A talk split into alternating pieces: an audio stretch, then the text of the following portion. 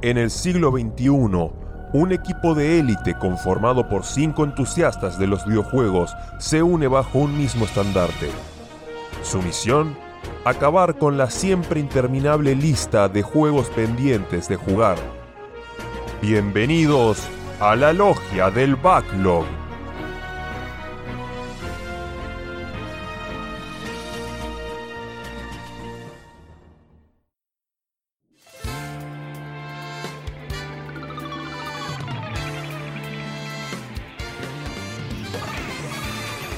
Buenos días, buenas tardes, buenas noches, bienvenidos, bienvenidas al capítulo 52 de la Logia de Backlog. Eh, en esta ocasión, edición trifecta, ya que eh, vamos a estar van a estar siendo acompañados por tres voces eh, en este episodio particular. Quizás se sume alguno más en post-credit o algo, pero bueno. Sí, yo tengo miedo, pues estoy entre un sanguchito de personas de 20 minutos complicado, así que vamos a ver cómo se desarrolla hoy. Pero bueno, si hablo de 20 minutos y de hablar mucho, quizás los oyentes ya saben quiénes más me están acompañando. Así que les voy a dar la bienvenida. Hola Ramiro, hola Santi, ¿cómo están? ¿Cómo va? ¿Cómo va? Bien, acá estamos. Sí, sí, arrancamos. Este, muy contento, quedamos los mejores acá como corresponde, porque los que están faltando son los que me quieren serruchar el piso, como hablamos el otro día, este, que me quieren sacar la capitanía de, ya sea de Nintendo, de los Ángel, aprovechan y sacan la capitanía de todo. Pero nada, muy contento, les mandamos un saludo a, Porco y a, y Cabu que no pudieron estar hoy. Este, así que vamos a, estar acá haciendo una, función digna, este, hablando de jueguitos también y, de, del backlog este al que estamos combatiendo, que cada vez se suman más, más este, legionarios a la, a la logia justamente, logianos a la, logia para, para combatir a, los juegos que se acumulan. Y, bueno, y, ayer estuve festejando mi natalicio, que fue en la semana, así que ya me estuvieron saludando, hay muchos, así que les, les agradezco acá en el programa, que, es el primer programa después de que cumpleaños, así que... Y bueno, estuvimos comiendo ahí eh, empache de asado hoy también, así que estoy medio, medio knockout técnico. medio pero madura no, sí, sí, madura knockout, como diría Príncipe, allá hace muchos años. Pero, pero bueno, vamos a meterle igual, vamos a charlar 20 minutos, como dijo Sakul. No debería durar más de 40 eh, este episodio. si somos nosotros dos nada más con 20. Ese, ese, escúchame. Y después tenemos el club del, club social, este, otro 20 minutos más y listo. Así que bueno, ya con eso arrancamos muy contentos. una horita más o menos, no, más que eso. Sí, sí, sí. Sí, una horita nomás le dimos al Dragon Dogma el último capítulo. sí, eh, verdad. sí, verdad, muy bien. Muy bien, muy bien. Hoy probablemente cerremos ahí esa puerta del club, así que no sé si consumir otra horita un poco más. Igual hoy estamos, siento ahí el láser, el sniper del señor editor ahí diciéndonos, chicos, no se zarpen, cuidado. Porque debería estar apuntándolos más a ustedes que a mí en este caso, pero bueno. y ahí Rami está haciendo frío, está haciendo calor ya, ¿no? Porque acá es un fresco, concha sí, semana. Sí, sí. Eh, esta semana justo eh, hizo un poco más de frío, o sea, frío, o sea, bajó un poco el calor pero sé que allá está, está pesado, ¿no? O sea, está, fresco, está, fresco. Está, fresquito pachombas, eh. la banda del invierno se celebra en el obelisco, ah, los de arriba. Acá está caluroso. Normalmente celebro. Ayer estuve en una feria itinerante muy típica yankee, ¿viste? Tienen esas, esas ferias con, mm. con, juegos y qué sé yo. Ah, bien. Sí, sí, sí, sí. Me sentí en destino final en un momento en una montaña rusa, pero por suerte no pasó nada raro. No, son, seguras, pero son esas ferias que las arman, creo que dura una semana en la ciudad y se van a la mierda. Así que todo se arma y se desarma así rápido. Sí, no son las montañas de Disney, son tipo así más. No, no, sí, son tranqui. Son típicas de feria, después hay hay comida de feria y juegos así más, más tranquilos. El, el, tirar los anillitos y todas esas cosas, ¿no? Sí, o el de disparar con un rifle que debe tener la mira calibrada. auto. auto eh, no tiene auto-aim ese. Sí. Viene con chanfle. Che, justo hablando de ferias, invierno y demás, justo este capítulo va a salir en medio de lo que son las vacaciones de invierno para acá Argentina de los chicos. Y aprovechando que tenemos oyentes de todas las edades y características y demás, eh, Santi, vos que sos padre, te quería preguntar, ¿qué onda el gaming durante las vacaciones de invierno de los pibes? Eh, vos que medís mucho y tenés ahí tu planilla y demás, ¿sube o baja tu, porcentaje? No, es, lo mismo, es, relativamente lo mismo. No, no hay. Yo creo que el, fuerte, en líneas generales, en los últimos años, viendo estadísticas y, y cómo va fluyendo el. Lo más importante es ver. Pasa que es muy difícil porque depende. Ahora vas a, cuando hable del juego que traje hoy, van a ver que en, tres, en dos semanas, tres semanas pasé tres juegos, lo cual es rarísimo. Pero también depende mucho de la longitud de los juegos que agarré, cómo venías. En líneas generales, igual cuando aumenta el, ritmo de juegos en las vacaciones. Ahí sí se suele ver este, una, un incremento bastante pronunciado de, horas que le puedes dedicar al gaming, ¿no? Generalmente vamos a, yo voy a la, sede costera de, del HQ y, y ahí este, a veces, viste, yo no, hago nada, me rasco cuatro manos y me quedo jugando hasta las 7 de la mañana, viste. Bien, bien, bien adolescente. Este, después me la banco, no tengo sueño, pero no importa, estando de vacaciones no te jode tanto, no tenés que estar laburando. Y ahí se incrementa un poco las horas de juego, está bueno. Pero después ya no, esta época es como la, la época más complicada. Y después empezó a aumentar un poquito para fin de año también. Pero es, nada, mera estadística. Si uno ve el gráfico, sabe cuando Santi tiene vacaciones, pues el pico del gaming sube. Sí, los juegos más largos también. también, eso, eso, creo que te condiciona mucho. Pero bueno, hablando, de los juegos más largos, eh, perdón, ¿seguiste el, el Zelda al final o no? No, intermitente. Ah, ok. bueno, la otra, vez lo pasé en tres, en tres oleadas también, así que estamos bien, estamos bien.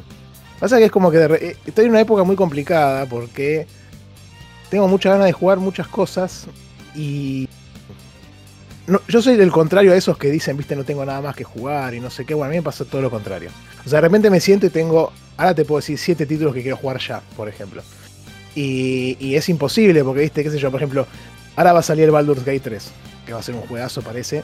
Y eso ya me motiva a querer jugar, por ejemplo, el, Divinity Original Sin 2. Pero eso es un juego que me faltarán 50 horas para pasarlo, ¿entendés?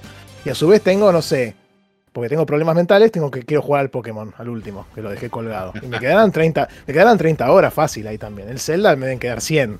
Entonces como complicado. ¿30 horas un Pokémon? ¿Tanto? Y porque este tiene toda la. A mí me gusta mucho eso de explorar. Si vas directo a la, a la quest y vas haciendo todo medianamente seguidito, tardas un poco menos, pero Acá tenés el mapa mucho más amplio y eso te motiva un poco a perder un par de horas más. Este, y ni hablar de, no sé, el Fire Emblem lo jugué casi nada. Este, y qué sé yo, otros juegos más que han salido en este tiempo. Algunos que en la sale de Steam, también un par que compré. No sé, complicado. en, el, en el Discord algunos hermanos dirán que dejen de comprar juegos, lo cual es cierto.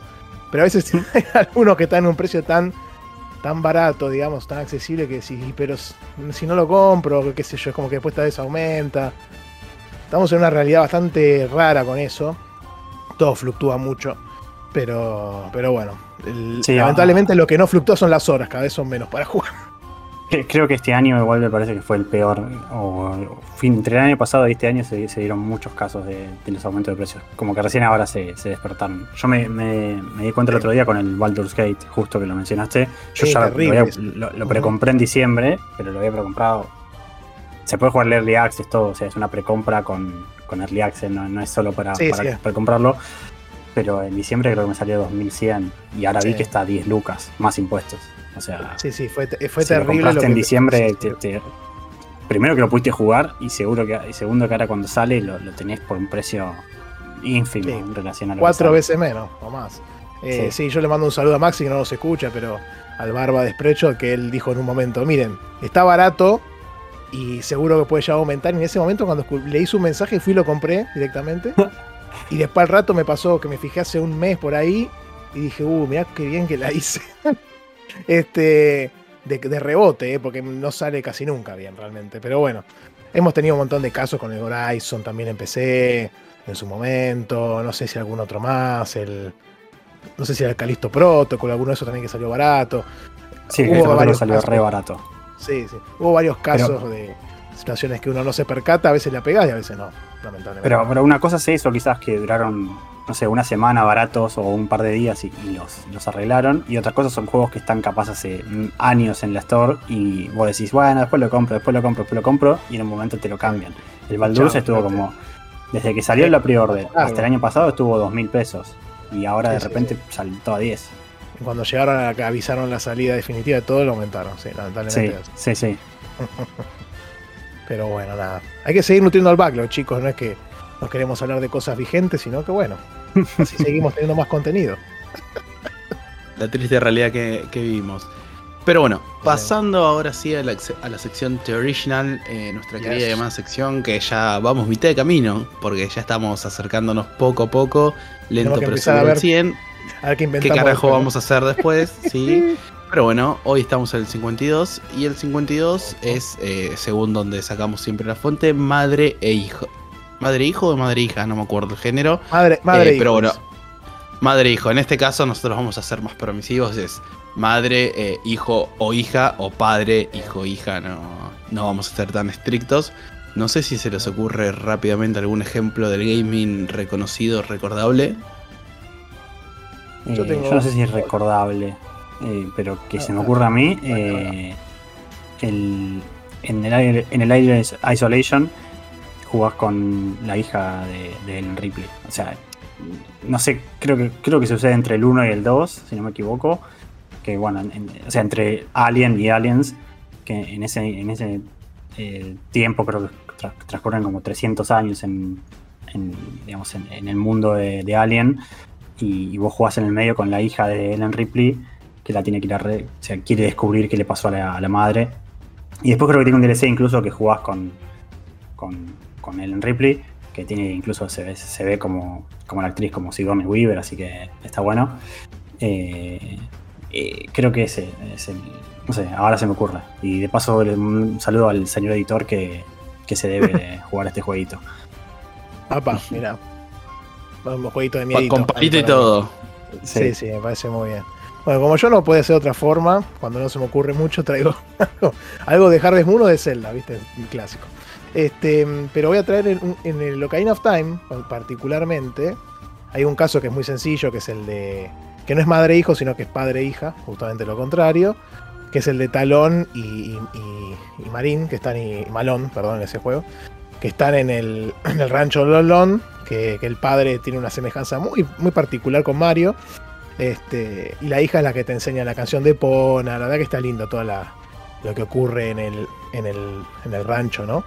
Este, y después está Ingo, que es el otro que se parece a Luigi justamente, que sé que después se vuelve loco y cuando vas a la parte de que Ganondorf este, ya se pelota todo y vos te haces más grande, está como dominando el rancho y no te deja escapar y vos ahí agarras a pone y te escapás y bueno.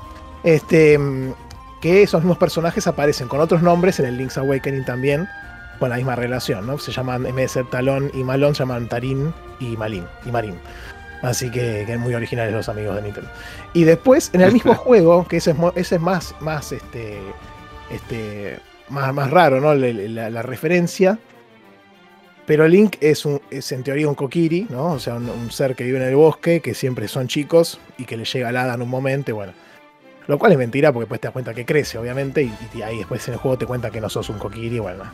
Y, y, la, y el origen de Link es que antes hubo una guerra ahí en, Hyrule y la madre de Link y, Link entraron en el bosque y dejó a Link a cargo del, del grande Cutri y ella se murió, básicamente.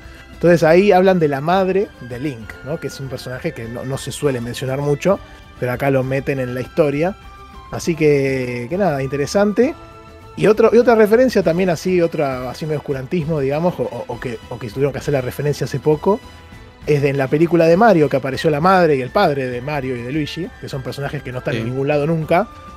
Igual sí, ellos después comentaron los directores de la peli que levantaron esos personajes y los diseños de documentos anteriores de, Nintendo que tenían ahí medio en la época, viste, de cuando habrán querido empezar a construir el lore de, Mario, que después nunca más lo mencionaron en ningún lado. Claro, pero han sido unos documentos que debían tener ahí metidos los hijos de puta en la bóveda, viste, de hace 30 años acá tenemos Miyamoto, en principio se fumó uno y se inventó a los padres de Mario, bueno, y habrán traído eso, pero es muy, es muy divertido siempre, porque después con el tiempo y a medida que fue avanzando la tecnología y toda la información y demás, es como que se volvieron bastante más em, custodios, digamos, de las IPs, ¿no? Y a cuidar mucho lo que, lo que se puede hacer o no. Siempre tenemos el, recuerdo cuasi nefasto de cuando Bowser estuvo en la película esta de, de Wreck-It Ralph, que no le dejaban tipo tomarse el tecito y levantar el dedo, ese tipo de pelotudeces. Bueno, en la época hace, hace 20, 30 años, este, Nintendo medio que hacía cualquiera. Y tenés cosas como que, no sé, Yoshi tiene un nombre distinto, viste ese tipo de cuestiones. O que le querían pegar a cuando Yoshi tiraba la lengua, en realidad era como que Mario le pegaba. Y, y Yoshi tiraba la lengua, después lo cambiaron porque no, como quedaba medio violento. Este, pero bueno, me, gusta mucho esa parte de la historia de hace muchísimos años cuando Nintendo y las empresas en general solían ser bastante más permisivas o, no se preocupan tanto como hoy que, que lo ven con, otras, con otros ojos, ¿no?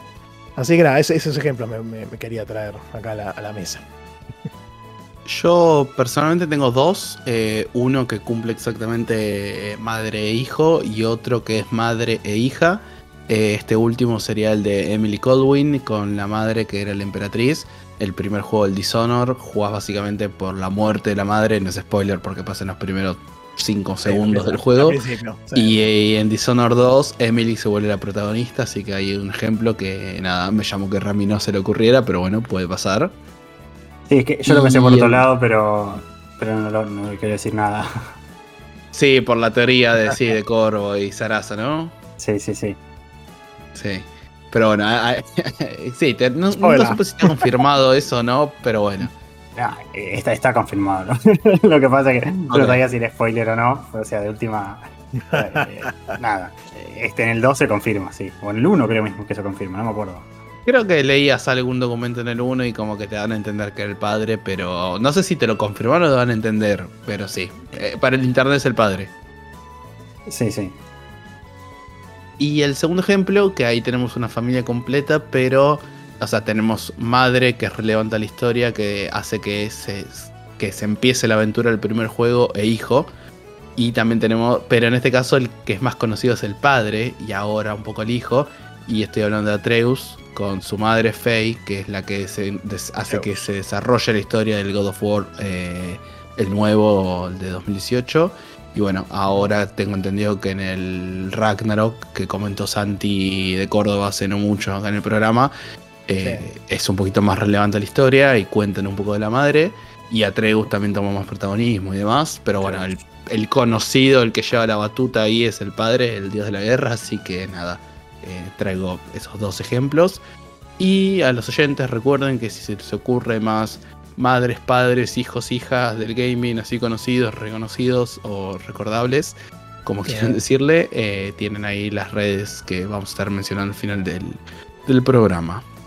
Sí, sí, hay, hay, un montón de casos, me parece, así que está bueno. Sí, seguro, seguro.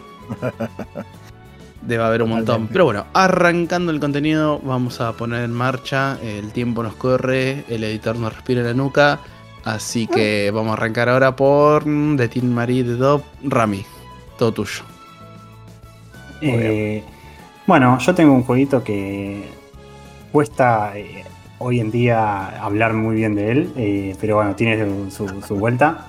es un juego que recién me puse a revisar y no sé cómo lo tengo en Steam. O sea, realmente no sé, no sé cómo, me, parece que lo me parece que lo regalaron, porque yo lo tengo también. Ah, sí, ah, claro, ya sabes cuál sí. Eh, no, sé cómo lo tengo. recién, recién, entré a la página de Steam, a las opciones. Y es un juego, es un juego que es raro que yo tenga, por eso me llamó la atención también. En las opciones de tu cuenta vos podés ver los juegos que tenés y cómo lo tuviste, si, hacia cuándo lo compraste o si redimiste un código o lo que sea. Y yo busco el, título del juego y no me aparece en la lista, o sea, no me aparece cómo, lo, cómo lo conseguí, así que no sé desde cuándo lo tengo. Estoy seguro que me lo regalaron. Sí, estoy seguro que lo regalaron, pero, pero no sé cuándo. O sea, realmente no sé cómo, cómo carajo lo tengo en, la librería. Pero bueno, es un juego bastante significativo para, el estudio que lo hizo. Y me pareció. Siempre escuché cosas eh, bastante malas en, general. De, malas en el sentido de que, fue un juego que, estuvo bueno, pero que lamentablemente sufrió un poco. Y, me agarró curiosidad y me, puse a leer también un poco del estudio, de, que ya lo voy a decir. Y, dije, bueno, vamos a probar a ver qué onda. Y lo jugué eh, y lo terminé. Lo terminé creo que en una semana, así que no, fue tan largo. Y el juego es el Alpha Protocol. Eh, para los que escucharon hablar del título, es, un título de, en tercera persona de Obsidian. Y que fue, fue muy conocido porque, bueno, bueno, no sé si conocido en buen sentido de la palabra, eh, eh, fue muy criticado por, un par de, problemas de desarrollo que tuvo, que lo, terminaron, se terminó saliendo un juego bastante eh, crudo del horno, digamos, y nunca lo pudieron arreglar. Eh, tuvo unos temas de licencia, qué sé yo. Lamentablemente el juego hoy en día no se puede comprar en ningún store oficialmente. Eh, desde 2019 está dado de baja por, por temas de, licencias de, la banda sonora. Sí, lo estaba buscando y no me parecía. No te parece, no. Ah, estoy en la misma, yo no lo tengo en Steam encima. Ah, entonces les van a tener que, se van a tener que poner el parche. Sega, que es el, fue el publisher, lo sacó de la venta y creo que incluso ahora dieron de baja la, IP, así que eh, la IP como que, quedó perdida en la nebulosa. Me parece que como que se, se, registró el, trademark. No sé qué significa eso exactamente, si es que cualquiera puede agarrar eh, digamos, la IP y sacar un juego nuevo, o si quedó algún tipo de protección en algún momento, pero, pero nada, el juego eh, no, se puede seguir. la saga medio que murió y, y el juego quedó en, incomprable. obviamente se puede conseguir de, maneras no, santas, pero, oficialmente quedó incomparable. Eh, pero bueno, antes de hablar del jueguito, que tampoco hay tanto de lo que hablar porque es relativamente corto, quiero hablar un poco del estudio que es Obsidian, eh, un juego un estudio muy famoso por, su calidad de RPGs, eh, que hace poco, bueno, hace unos años fue comprado por, por Microsoft. por el tío. Eh, el tío dijo, venga. Justo hoy, con, todo esto de, lo de Sony. Justo ahora. Y, bueno, que ahí en, la, Dorito Fest presentaron, bueno, sacaron unos trailers del About, que es el, próximo juego que van a sacar. También habían sacado el, el Pentiment el año pasado, creo, o este año. el desarrollar, bueno, fueron los desarrolladores del Fallout New Vegas, que fue uno de los, sus juegos más conocidos. O sea, es un estudio de larga data eh, que se fundó en el año 2003 por, veteranos de Black Ice Studies, que era parte de Interplay. Eh, dentro de Black Isles Studies trabajaron en, Icewind Dale, en Planescape Torment, en Fallout 2 y, también colaboraron en Baldur's Gate 1 y 2. Eh, así que es un estudio que siempre se dedicó a lo que son RPGs. Y después por un tema, por temas de plata, porque bueno, Interplay fue una tuvo bastantes problemas económicos eh, al, final de su, de su vida. Se canceló el, Baldur's Gate 3 original. Eh, casualmente en un mes más o menos sale el, Baldur's Gate 3 eh, hecho por, Larian. Pero el, original, que vendría a ser, era más o menos contemporáneo después del 1 y del 2, tiene ya 20 años casi de, historia. y bueno, ahí se separó. Y, y Chris Avalon Fergus Urquhart y Chris Parker y un par de personitas más formaron el, estudio nuevo que, fue Obsidian. Eh, en 2003, eh, eh, tanto EA, Ubisoft y Take-Two, ellos se contactaron con estos estudios y, para, ofrecerles hacer un juego y, ninguno medio que les, les respondió positivamente. Pero a fin de año, de ese mismo año, los contactan de LucasArts para hacer un RPG y, ellos les proponen un juego y los de LucasArts le dicen que no, pero que les proponen hacer una secuela del Knights of the Old Republic, eh, un famosísimo juego de Star Wars hecho por, por BioWare. Ellos, ellos acceden, terminan trabajando con, trabajando con, este juego.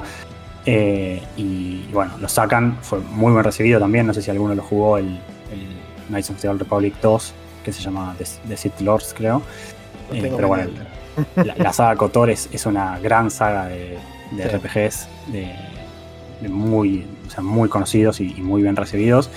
El 2, paradójicamente, también tuvo sus problemas. O sea, no, no, tuvo problemas, pero le, sacaron contenido. Que de hecho hace poco creo que salió en Switch, el 2, eh, si no me equivoco.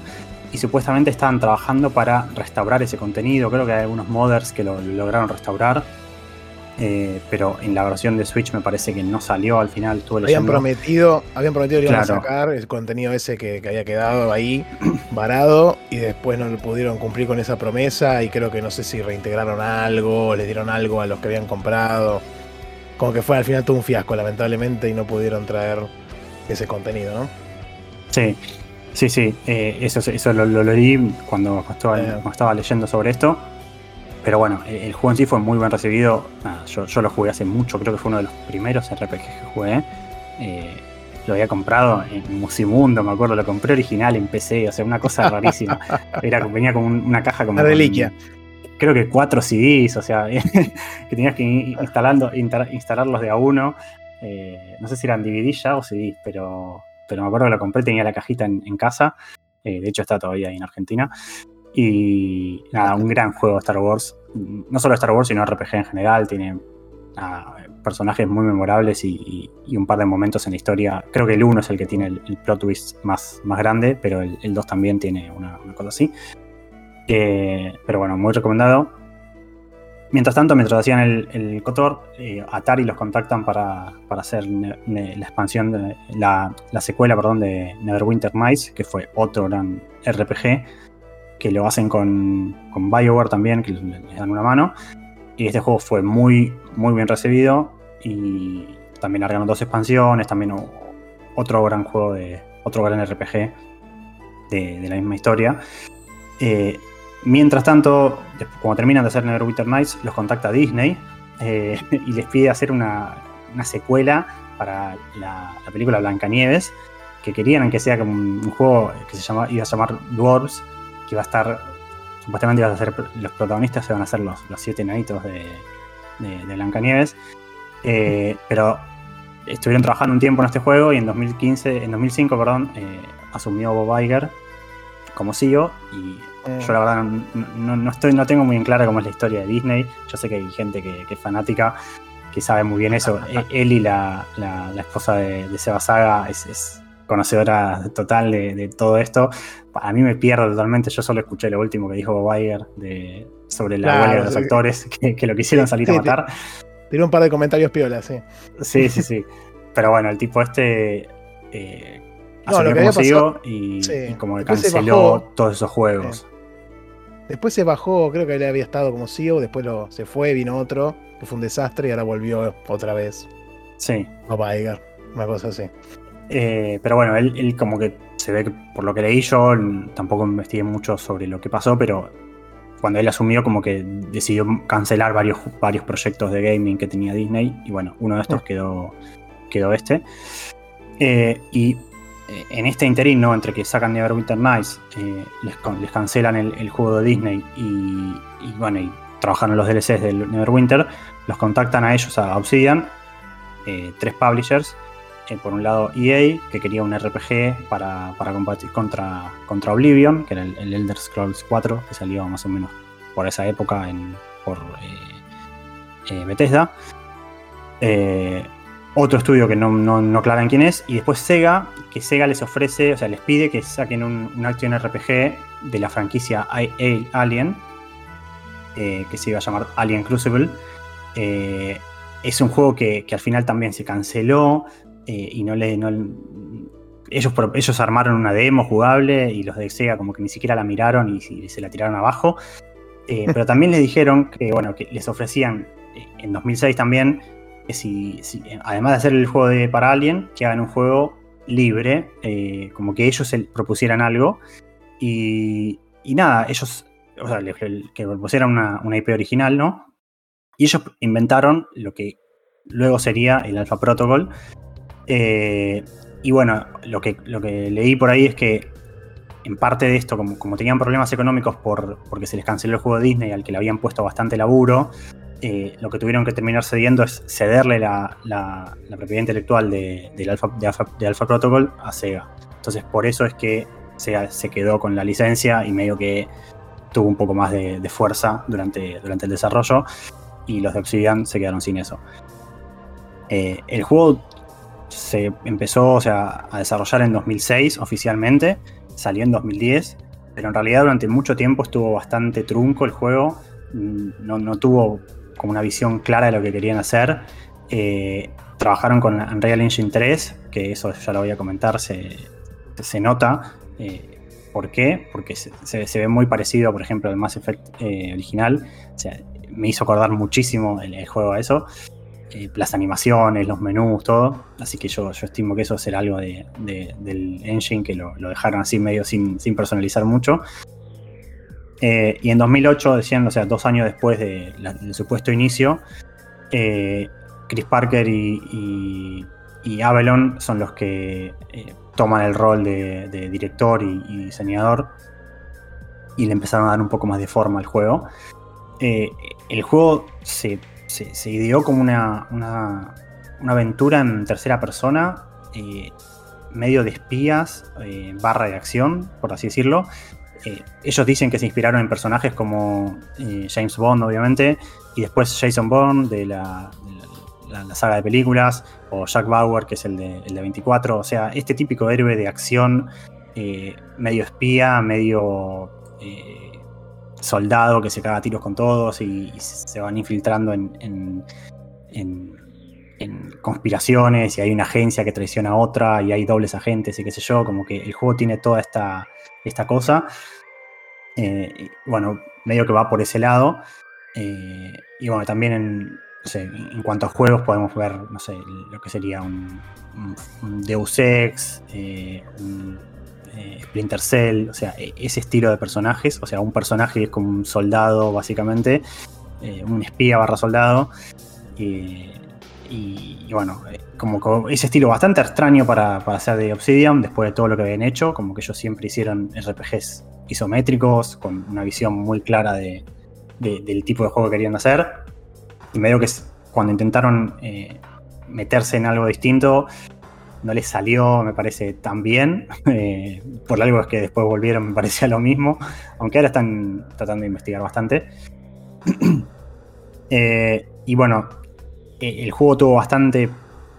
fue un, tuvo un desarrollo bastante alocado. Como ya expliqué, duró cuatro años, pero trabajaron solo dos en realidad, completos. Eh, cortaron muchas cosas, tuvieron problemas con el engine. O sea, fue un juego, la verdad, que salió muy. Muy. Muy sin terminar, por así decirlo. Sega tampoco ayudó, o sea, les, presionó bastante. Eh, y lo que terminó sucediendo es que salió en, 2010 para PC, 360 y, Play 3. Y fue, yo digo que es. ¿Por qué, lo traigo así con, toda esta historia de, de Obsidian? Porque paradójicamente fue el primer juego independiente de Obsidian. O sea, fue el primer juego de Obsidian eh, que no era parte de ninguna saga existente. O sea, eh, no, fue, no era parte ni de Star Wars, ni de Neverwinter Nights, ni Baldur's Gate, nada. Fue eh, el primer juego totalmente original de Obsidian. Que hoy en día, obviamente, no, no, es la mejor impresión del estudio, pero bueno, fue esta curiosidad. así que Después yo quiero, quiero seguir un poco más hablando de, Obsidian en general, cuando juego algún otro título, pero yo la historia del, estudio la quiero cortar acá para de última, déjamela para más adelante, pero me parece un buen hito esto porque es el, nada, por, lo que significa este juego para el estudio, ¿no? Eh, el juego fue bastante criticado por el tema de bugs, que ya voy a explicar, y porque se nota que le quedaron muchas cosas sin terminar de trabajar, pero eh, la gente por otro lado eh, le gustó mucho el, sistema de RPGs que tiene, o sea, la, historia y las decisiones que puedes tomar, que fue bastante bien, bien, bien recibido. Y mm, en los, últimos años como que ganó este estatus de culto eh, un poco entre, entre los jugadores de RPGs, que lo reconocen como, como, un buen juego a pesar de todo lo, lo, malo que tuvo. Y la realidad es que el juego lamentablemente no, no se arregló, o sea, hay algunos parches no oficiales, me parece, pero no, no arreglan los problemas que tiene. Y el juego quedó medio olvidado. Como mm. ya expliqué, en, 2019 eh, la, la, IP se, digamos, se, canceló, se, pararon las ventas del juego por el tema de, las licencias de, la banda sonora. Y en 2021 creo que en 2022 se dio de baja la, el trademark. Así que Alpha Protocol quedó ahí la gente de Obsidian dijo que querían, o sea, estaban interesados en hacer una secuela, como que ahora que tenían un poco más de, tiempo y de, espalda, está, eh, como que les gustaría volver a lo que fue eso. Tío, ponete. Pero, pero no sé la verdad en qué quedó eso. Eh, así que, nada. cuando, eso cuando eso de que, sí. de que caen en ese tipo de cuestiones de licencias pasó a formar parte del 87% que no se puede acceder, digamos. Sí, básicamente, sí, sí. Si me causa gracia estar trayendo un título así. Legal. De paso, dejo abierto para, los oyentes o para ustedes incluso, si piensan en algún título que, hayan jugado, que ahora no se pueda comprar. No sé si hay muchos, pero. Yo tengo, yo tengo uno, yo tengo uno que lo traje acá en su momento, el Mortal Kombat 9, que hoy en día no lo podés comprar. No está. Eh, ah, cierto, sí. Este, y yo lo tengo, la, la librería porque lo compré en su momento. Así que, que nada, Es, rarísimo, porque es como que tenés algo que de repente pasa a ser mucho más de culto, si querés, o, exclusivo, porque no, no está mal. Obviamente lo puedes recontra piratear, me imagino. Pero, pero bueno, obviamente uno habla desde la legalidad. este, y ahí no se puede, lamentablemente. Pero bueno, sabemos que la emulación nos va a salvar siempre, así que.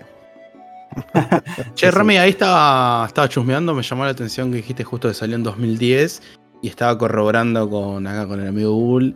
Eh, no sé qué tan centró en shootings al juego, ahora nos contarás, pero me llamó la atención que en 2010 salió este el Fallout New Vegas, que también es de Obsidian, y después no tiene ningún otro juego con elemento de shooting hasta hace poco que salió el Other Wilds en Other Worlds, perdón, ese es otro. Wilds es otro. Ah, Other Worlds es el de shooting de Obsidian, que estuvo Obsidian participando recién en 2019, así que como me llama la atención que durante casi 10 años se alejaron de los elementos de shooting en sus juegos, a menos que haya otro que no esté viendo, pero bueno.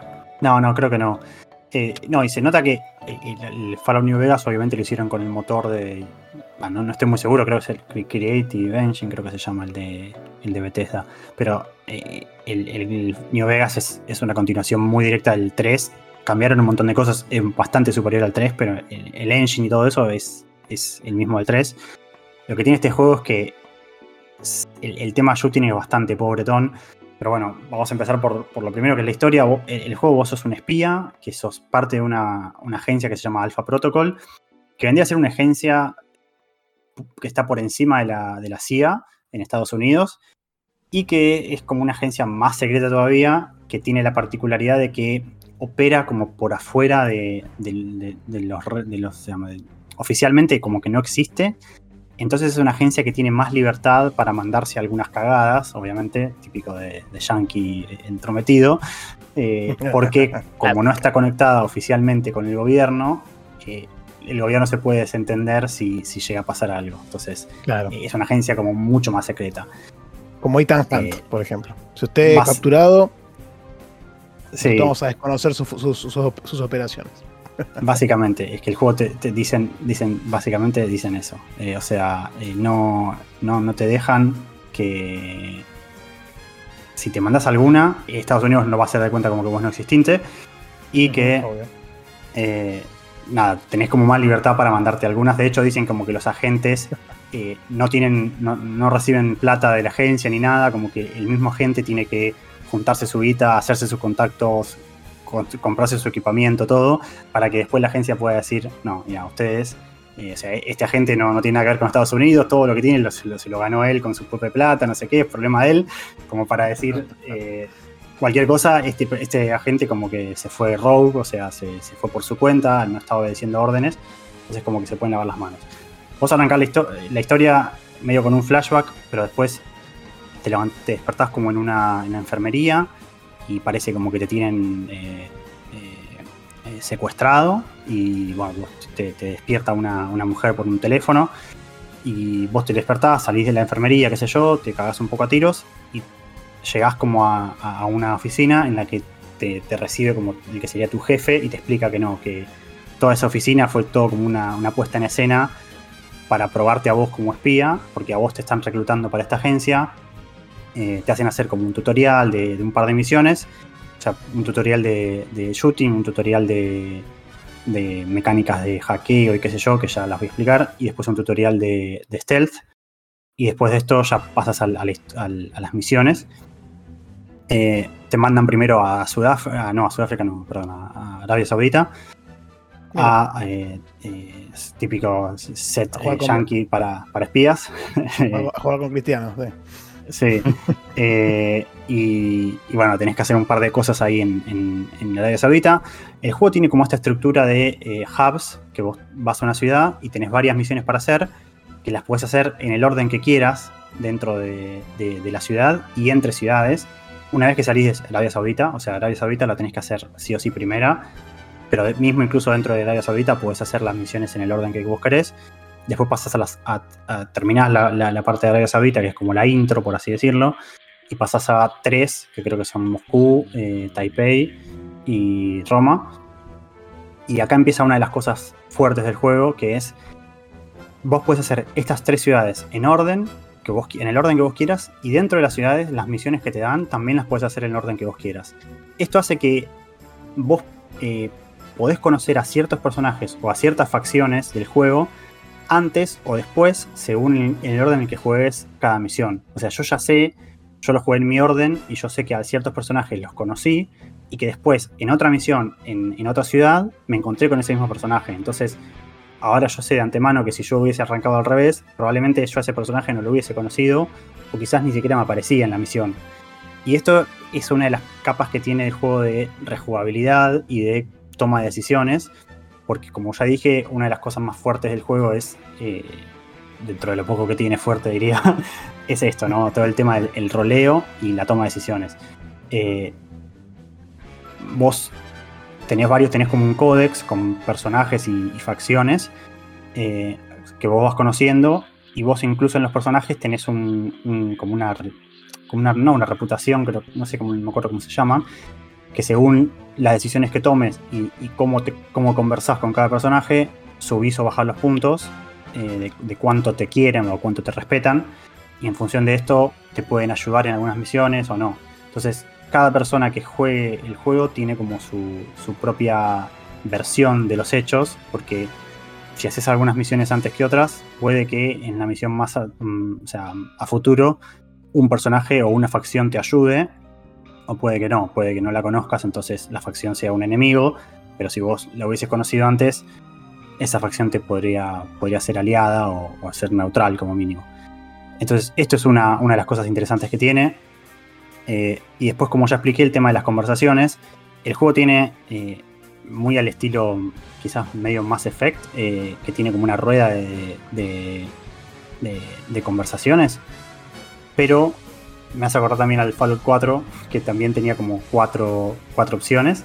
En el juego vos tenés, eh, en, vos en, los diálogos tenés cuatro opciones para, tres o cuatro opciones para contestar, que se llaman creo que stances eh, en, el sistema del juego, porque vos tenés, eh, tenés los cuatro botones, digamos, del joystick típicos.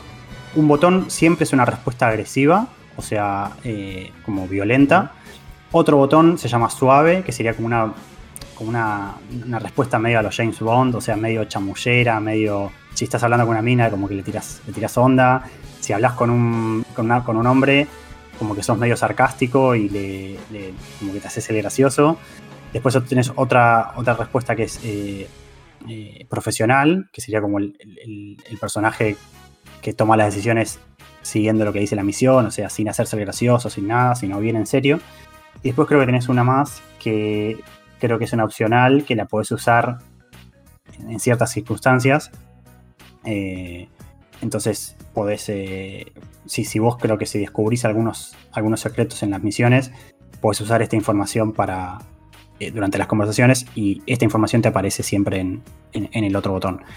Entonces, vos, además de esto, se suma que las conversaciones están todas, tienen todos un límite de tiempo, como que vos tenés que tomar una decisión de qué contestar en un límite de tiempo. Si, si no contestás, eh, se, toma la opción por defecto, pero vos no podés pausar ni nada, o sea, eh, tenés que tomar la decisión rápido.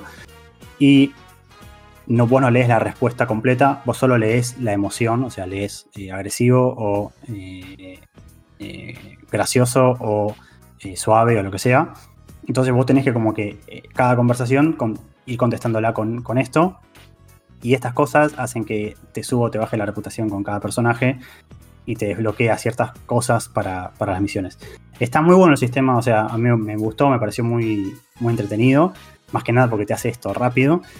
Y lo que tiene quizás que uno en un RPG acostumbra a hacer eso de, guardar la partida y hacer un, save scamming como para, para, probar diferentes alternativas. Este juego mucho no te lo, no te lo deja hacer. Porque el juego tiene como, un sistema de, tiene como un sistema de checkpoints eh, y, y, vos no podés guardar por afuera estos checkpoints. Entonces, si vos quisieras capaz repetir el, resultado de una conversación, tendrías que retroceder al último checkpoint y jugar hasta esa conversación de nuevo. Y a veces, como los checkpoints son automáticos y a veces están. es medio cuestionable cómo están puestos. Esto hace que a veces sea medio aburrido, o sea, no medio aburrido, perdón, medio difícil de, de hacer safe coming. Pero es muy bueno como, cambia la, la, historia y cómo cambian las misiones en función de cómo contestes. Creo que el juego termina teniendo como tres finales grandes y después tiene un montón de variantes para los finales en función de con quién, con quién te haya llevado bien, con quién te haya llevado mal. Eh, creo que tenés tipo, también tenés cuatro eh, intereses amorosos con los que puedes chamullarte, típico juego de, RPG de, Obsidian, de, de, BioWare y demás. Eh, y, o sea, no es muy. Eh, obviamente es, bastante limitado lo que, lo que puedes hacer y, los personajes con los que hablas, pero. Porque no es un mundo abierto ni nada, son todos mapas bastante contenidos. Pero con todos los NPCs grandes del juego, vos podés tener una relación que puede ser buena o mala, y esto afecta después el final y afecta mismo las misiones. O sea, yo no sé cuánta, cuánta variante de, lo que jugué podría llegar, llegar a tener. Eh, creo que amerita, podés, hacer creo que dos o tres playthroughs tranquilo y, seguramente haya cosas que, no, llegues a ver. Eh, después de, estas tres, de estos tres hubs que dije, de las, tres misiones principales, eh, pasas a, a, una misión final y ahí termina el juego. Pero bueno, durante esta, parte grande del juego, que son estas tres misiones, eh, puedes hacerlas en el orden que quieras. Yo creo que arranqué con Moscú, pero puedes arrancar con, Roma, con Taipei, y puedes hacer una misión de cada ciudad y volver a la otra, o sea, puedes ir rotando. Eso está muy bueno. Vos en cada ciudad tenés como tu, tu, tu, safe house, donde puedes cambiarte las armas, eh, leer mails también. Los mails también los puedes contestar, hacerte, hacerte gracioso o no. Puedes eh, dependiendo que, a quién le contestes y a quién no, también te cambia si el personaje te quiere o no te quiere. Y también cambias tu equipamiento, puedes comprar armas y, demás. Y también puedes comprar Intel que te sirve después en las misiones. Como que te compras información para las misiones, te, pueden, no sé, decir, eh, te dejamos eh, un, rifle francotirador en, en tal lugar. Entonces vos sabés que si compras eso, cuando vas a la misión, tenés el rifle ahí escondido. Eh, y, y, bueno, también puedes comprar Intel sobre tus, sobre las facciones y sobre los personajes. Y esta información te puede ayudar en algunas conversaciones. O sea, puede ser que si vos descubriste cierta Intel, ya sea comprándola o encontrándola en el mapa o hablando con algún personaje, puede que después en otra conversación esta Intel te sirva. O sea que tiene mucho de, dependiendo de lo que consigas y lo que no consigas, te puede cambiar las, las conversaciones. Y eso está bastante bueno, o sea, creo que lo hace súper dinámico el juego. Pero, lamentablemente, donde, donde cae mucho el juego es en el gameplay en sí. A mí me parece que, ese es el, punto más, más flojo. Eh, arranquemos por lo que es el, engine, que es bastante duro. Eh, el Unreal Engine 3. Ya, como ya dije, me hace acordar mucho al Mass Effect 3. Al Mass Effect 3, eh, no, perdón, al Mass Effect 1. Ah, y lo peor creo que tiene, que el Mass Effect también lo tenía y este juego también, es el tema del shooting es muy, muy molesto. A diferencia de un juego típico shooter en el que vos disparás a donde apuntás, en este juego las miras de las armas son enormes y tenés que, o sea, cuando vos te mantenés apuntado sobre un enemigo, la mira se va haciendo cada vez más chica y recién cuando se hace chica, vos podés asegurar que le vas a pegar el tiro donde vos querés. Entonces, si vos tenés una pistola y le apuntás en la cabeza a un enemigo, por más que vos le apuntes en la cabeza, hasta que la mira no se achique, no le, vas a pegar en la cabeza. Y, es, es, muy molesto. El Mass Effect también lo tenía. Como que tenés que eh, estar esperando siempre a que la mira se achique para poder pegarle, digamos. exactamente. Y en todas las armas es así. En, la pistola es lo peor porque se supone que vos en la pistola haciendo headshots debería ser bastante eh, poderoso. Pero vos al principio, cuando vos vas leveleando las, las habilidades, porque obviamente es un juego de rol y tiene, tiene pantallas de leveleo, podés, podés ir eh, mejorando y acortando el tiempo que tenés que esperar para que el tipo apunte, pero hasta que lo hagas, eh, las primeras misiones es un manco realmente, o sea, no puedes pegar un tiro donde vos querés, y esto pasa con todas las armas, es muy molesto. Un tip para los que lo quieran jugar es eh, pongan todos los puntos de habilidad pónganlos en un arma. O sea, no repartan entre todas las armas, porque si reparten entre todas las armas, nunca van a ser buenos con una y se van a, se van a morir de la angustia cuando, cuando quieran pegar un, tiro. Yo, yo, diría que pongan todo en pistola y en stealth, que es la, otra habilidad que, es útil. Y el resto de las habilidades ni las toquen. Solo cuando se llenen estas dos, prueben con otras habilidades. Pero les diría que, se enfoquen en esto porque si no el juego es, es bastante más difícil. O sea, eh, el shooting es muy molesto si, si, no hacen bien esto porque es muy frustrante que aunque vos apuntes y, como en un típico third person shooter o first person shooter, que uno cuando apunta dispara donde quiere disparar, en este juego no pasa eso. Y es muy molesto. Che, Rami, justo mencionas también la otra pata que te iba a preguntar del stealth. O sea, el juego, vos decís que el shooting no está bueno. ¿Es necesario sí o sí el shooting para pasar el juego o podés ganarlo todo en stealth? Y el, juego, eh, sí no. O sea, el juego tiene un par de segmentos scripteados en los que sí o sí te van a detectar. Entonces no hay mucho que hacer. Y si bien yo creo que se puede pasar sin pegar un tiro, eh, me parece bastante complicado. O sea, los mapas son relativamente grandes, o sea, son variados. Te dan algunas alternativas para hacer ciertas cosas. Pero tampoco son no sé, quizás son, o sea, no, es un Hitman, o sea, no son un Hitman que tenés 800 formas de, hacer cada misión. Vos en cada, o sea, en cada hub tenés, como ya dije, la safe house y después tenés para elegir misiones para hacer. Las misiones se hacen en un mapa que es contenido, o sea, no es un mapa enorme. Es casi un pasillo con un par de variantes. O sea, puede ser que, por ejemplo, no sé, en vez de entrar por una puerta, te subas a un. La ventana. A, Sí, o te subas a un cajón o un tipo un, container y, saltes la pared por usando este container, pero no es que te puedes meter por una ruta alternativa que te lleva por abajo de, del, edificio y entonces evitas a todos los enemigos. No, o sea, en el fondo siempre tenés como siempre el mapa es bastante chico, entonces siempre estás cerca de los enemigos. Y no me parece que se pueda hacer todo con stealth. Calculo que alguien lo podrá hacer así, de hecho, hay una habilidad que como que te vuelve invisible. Y creo que podrías hacerlo, quizás abusando de esta habilidad.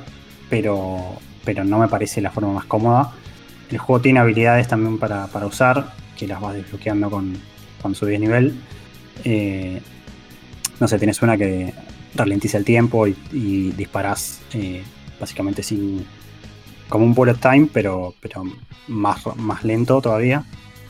Eh, después tenés una que te vuelve invisible, tenés otra que eh, te resuelve los, minijuegos de hackeo automáticamente, tenés varias habilidades.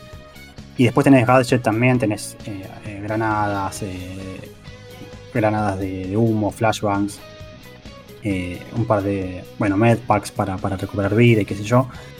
y después también en las armas tenés diferentes balas, tenés balas que son mejores contra la armadura, balas que son silenciosas, podés también personalizar las armas, agregarle silenciador, cargadores más con más balas, o sea, en ese sentido está bastante bien, pero lamentablemente el, gameplay es muy, muy flojo y, y nada, las, eh, eh, el tema del stealth está bien, pero eh, no se siente tan tan bien, creo que hay mejores. después, en cuanto a bugs y demás, las, las, animaciones son muy, muy muy flojas, se nota que, no están tan bien pulidas. Eh, hay, temas con la interfaz, la interfaz se nota medio vieja, se nota que no la terminaron bien. Eh, no sé, yo lo juego con mouse y teclado y hay cosas que me dan muy incómodas. No sé cómo explicarlo, pero cuando uno, cuando uno lo juega se da cuenta. Los menús no son bien. Viejas, Sí, los menús no responden, no responden bien, viste, apretás un, qué sé yo, abrís un botón, por ejemplo, yo abro un menú con, M, que sería abrir el mapa, y aprieto la M de nuevo y no se cierra. O sea, tengo que apretar Tab. Ni siquiera tengo que apretar Tab, creo que tengo que apretar Escape y después Tab, por ejemplo. Sí. Eh, es un juego que evidentemente le vendría bien, ¿no? Una remasterización. Le recontra vendría más allá del tema de licencias y todo eso que dijiste antes. Evidentemente es uno de esos que tal vez le vendría bien una lavadita. Le recontra vendría bien. Eh, de hecho, bueno, yo lo comparo con el Mass Effect porque se ve muy igual. O sea, la pantalla de, nivel del Mass Effect y de este juego es igual. O sea, tenés la listita de habilidades y tenés puntitos para ir poniendo en cada habilidad y, se ve igual. O sea, es, no sé, es idéntica. La fuente creo para las, para las misiones, para las, o sea, de, los menús, es la misma que la del Mass Effect. El Mass Effect tenía este, ese menú que era como redondo, que tenías como, vos abrías el menú principal y tenías todas las opciones como en un círculo en este juego no, o sea, es una lista, pero igual, se ven igual. Hay animaciones que son medio chotas, hay cosas que, no sé, te pones a cobertura, por ejemplo, y, algo que es básico de cualquier juego con cobertura, que si vos tenés una cobertura baja, o sea, como si fuese, no sé, algo que, te llega a la cintura, que tu personaje pueda saltar por arriba, ¿no? O sea, vos te cubrís y, si querés pasar del otro lado, que apretes un botón y el personaje como que se, cruce del otro lado. Bueno, este juego no lo tiene. Entonces, vos podés eh, subir una, o sea, podés, qué sé yo, colgarte de un, de un, de un borde, podés. Pero si querés saltar una pared que te llega a las rodillas, no podés, tenés que dar toda la vuelta alrededor. Y es muy molesto. o sea, porque vos estás cagando, te estás cagando a tiros. Encima que te pasa esto de que se te viene un enemigo encima y vos querés salir corriendo porque no le puedes pegar, porque si le querés si le tratás de disparar cuando te viene corriendo, eh, si vos no te quedás quieto y le apuntás un ratito, la bala sale para cualquier lado. Entonces vos decís, bueno, salgo corriendo. Salís corriendo, te encontrás con una, una parecita, decís, la quiero pasar del otro lado. No, tenés que dar toda la vuelta y ya está, te morís. Eh, un saludo al eh, Metal Gear Solid 5, me vas a acordar. En el Metal Gear 5 vos este, ibas con, con Snake, digamos, con, y con Venom Snake y, también te pasaba eso, a veces llegabas a una montaña que tenía como un pisito nomás para pasar y no podías y tenías que dar toda la vuelta.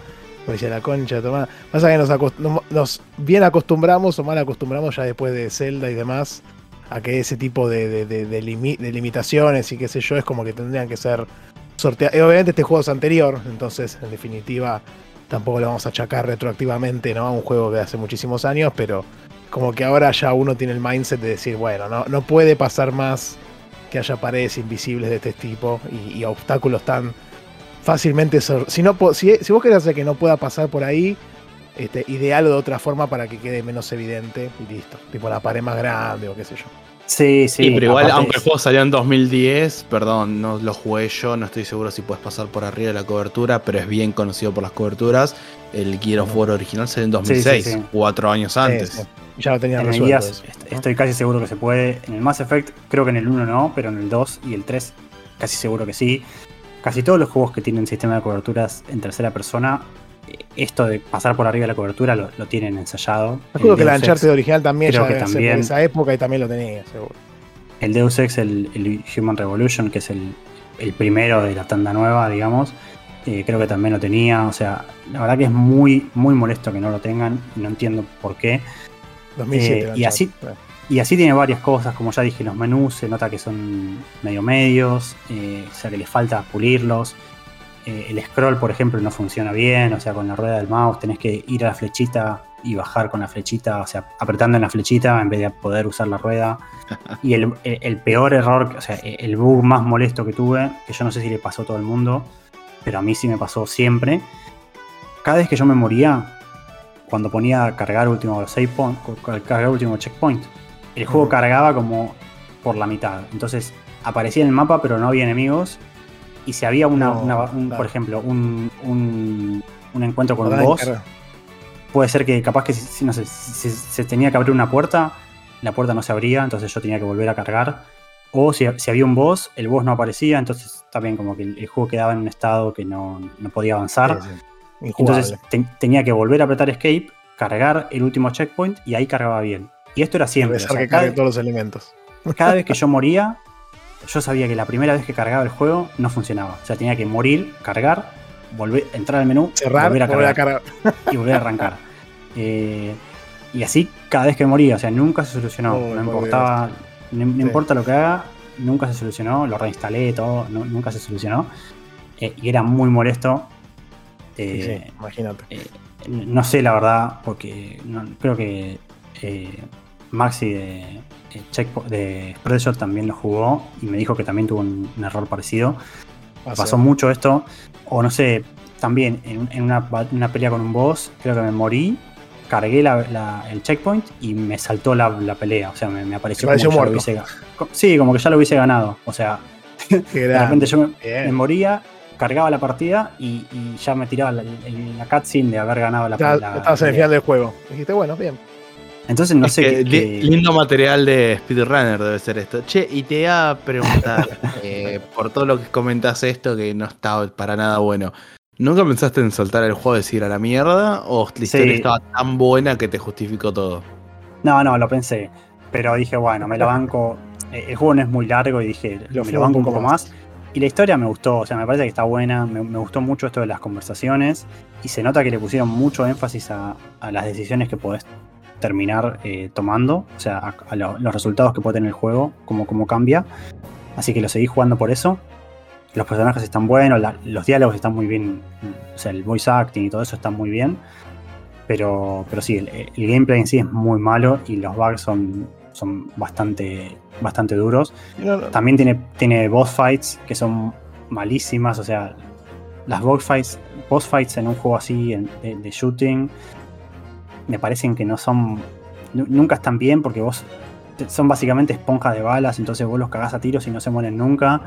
Y está bien que es un boss, pero se siente raro porque se supone que es un espía y que es un espía humano como vos. Se supone que si, le pegas un tiro en la cabeza lo tendrías que matar. Pero no, son, como súper, súper, eh, eh, súper fuertes y, O sea, no es, me refiero. Pelear contra un boss que es un mago súper loco o un monstruo interdimensional. Bueno, o sea, uno puede suspender el, el describimiento y decir, ok, le tengo que pegar, le tengo que tirar 800.000 eh, tiros para que se muera. Pero pelear contra un boss que es un espía, igual que vos, o sea, que vos jugador, y que vos le, pegues 10.000 tiros en la cabeza y no se muera, no está bueno. Y vos te meten dos y morís, claro, no, claro, pierde mucho la lógica interna. Y sí, es una cagada eh, eso. Y, en, eso es, en muy malo. Después tiene algunos minijuegos de, de, hackeo, tiene tipo el, típico minijuego para, para, romper una cerradura, después tiene uno para hackear unas cámaras, que están buenos, o sea, son, qué sé yo, típico minijuego de, stealth, eh, que me parece que están bien, pero, pero todo el resto es bastante flojo. Eh, pero bueno, lo terminé, me duró creo que 20 horas más o menos, está bastante, o sea, para, para, lo que dura y por haber sido un juego que lo tuve gratis y qué sé yo, está bien, qué sé yo. Eh, me gusta haberlo jugado porque lo jugué, o sea, por lo que significa para Obsidian y porque creo que tiene un juego, es un juego que hoy tiene un estatus de culto, así que me gustó haberlo podido jugar. Y si alguno lo tiene, o sea, no le puedo recomendar que se lo compren porque no, no está más para comprar, pero si alguno lo tiene, dele una chance. Si se, si se bancan los errores técnicos que dije y los problemas de, jugabilidad que tiene, yo creo que si les gusta una buena historia de, así de, espías y de qué sé yo, eh, creo que les, puede gustar, o sea, les, va a resultar eh, atractivo. Pero se tienen que bancar los problemas que, tiene, eso sí. O sea, no. Lamentablemente no hay vuelta que darle, no hay, no hay, no hay un patch oficial, no, perdón, un patch eh, hecho por, por, la comunidad que arregle estos problemas no hay una versión HD, eh, no hay nada. Lo único que hay son unos. Se pueden modificar los archivos INI de, configuración. Y modificándolos se pueden arreglar algunas cosas, creo. Más que nada gráfica, de problemas gráficos. Pero si no, eh, es un juego que. Nada, que, que quedó en un estado. O sea, quedó básicamente volando en la nebulosa porque nunca lo pudieron arreglar porque no vendió bien, entonces Sega como que dijo que, no había vendido bien, que fue un fracaso, qué sé yo. Claro, la, gente de claro, la gente de Obsidian no sé cuánto tiempo más laburó, o sea, en el juego, pero, pero lo dejaron medio ahí. Y nada, ahora la, IP ya está, ya, ya desapareció. Así que me parece un caso bastante paradójico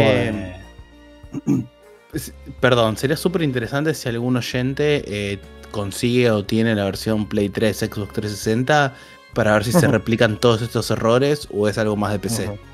Sí, sí sería bueno porque realmente la PC en esa época era bastante castigada, me parece a mí. Sí, tal vez estaba tirado con la consola en mente y después lo portaron a PC.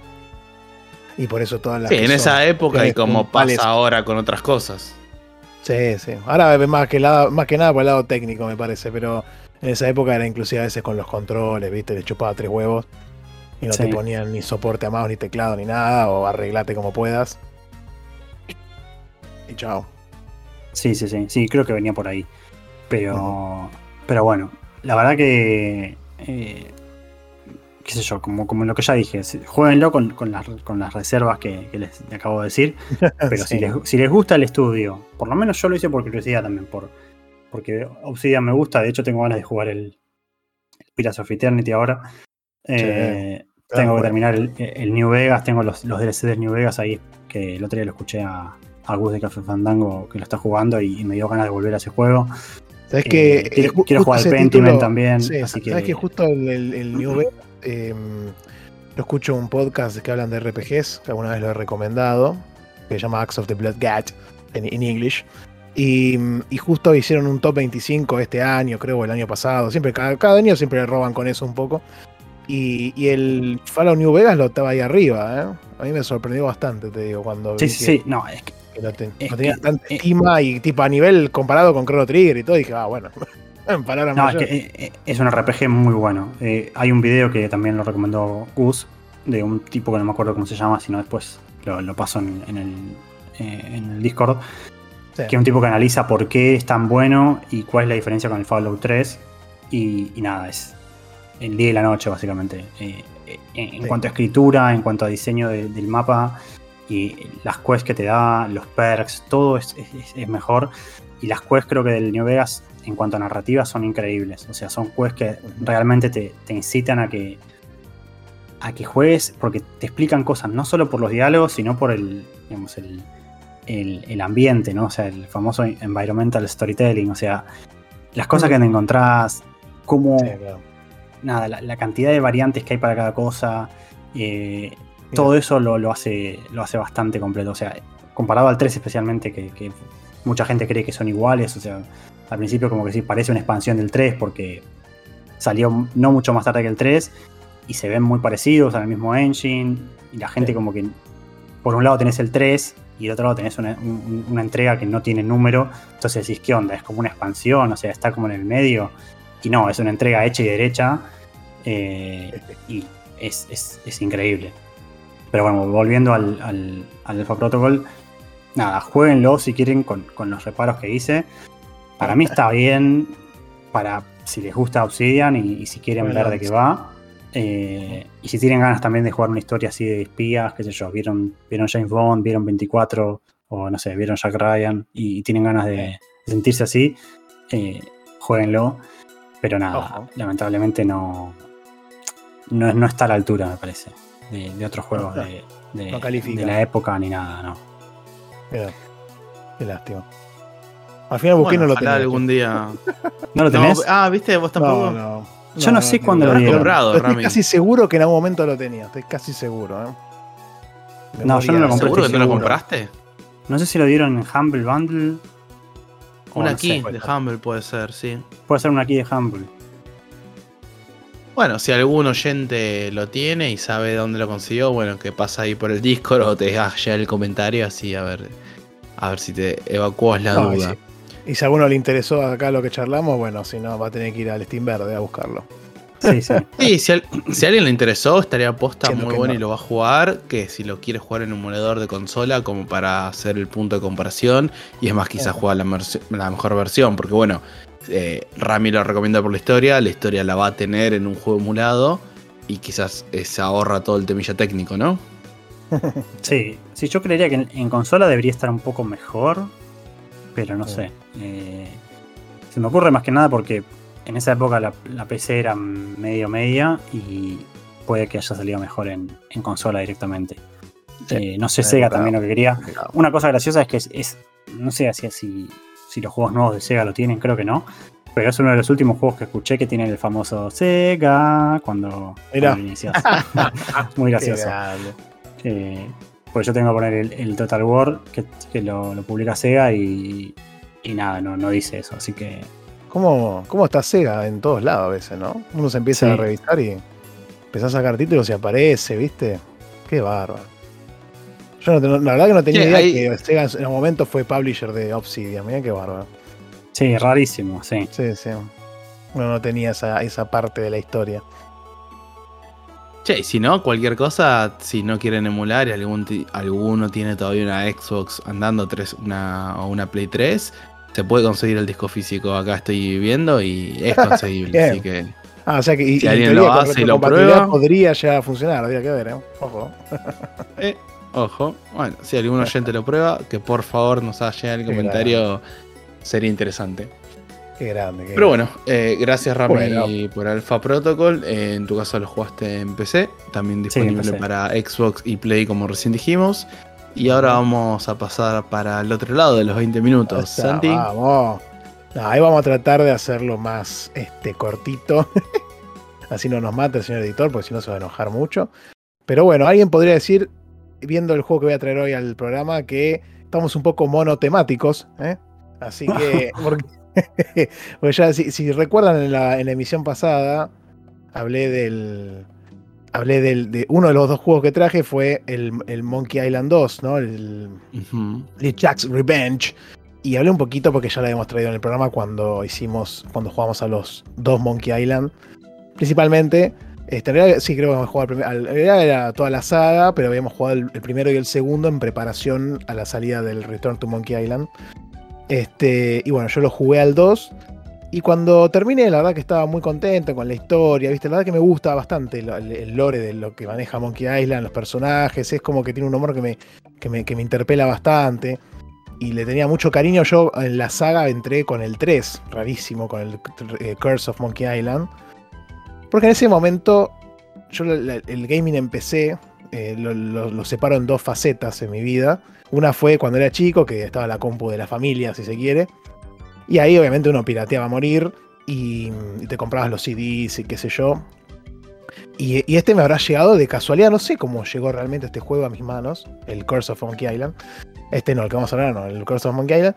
Porque me, gustaba cómo se veía y después estaban los diálogos en español y qué sé yo. Bueno, en su momento lo había pasado, me gustó mucho. Pero nunca me impuse a investigar para atrás. Era como que en esa época internet era muy, muy joven y uno a veces no investigaba de, más, qué sé yo. Entonces me quedé como que, como que era ese juego, ¿viste? Y nada más. Este, después con el tiempo uno fue descubriendo que ya en ese momento le agarré cariño a, a, Guybrush, a, a, Murray. Yo le tengo mucho cariño a Murray este, y al resto de los personajes. Em, obviamente habían existido dos juegos anteriores, inclusive el Curse of Monkey Island no lo hizo Ron Gilbert, como sabemos. Este, Ron em, arrancó con LucasArts, con LucasArts y después Lucas Films Games. Hicieron el, Secret of Monkey Island, después el 2 y después se fueron de la compañía. Y, entonces, bueno, nada, esa fue mi historia. Yo después los otros dos los conocí mucho más adelante, cuando en mi segunda era de juego de PC, que arrancó ahora 6, 7, 8 años, cuando salió el Metal Gear Solid 5 y el Witcher 3. Y, ahí uno de los primeros, que los primeros dos que me compré fue el Monkey Island y, este, y el Secret of Monkey Island. O sea, el segundo, el of Monkey Island y el Chuck Revenge.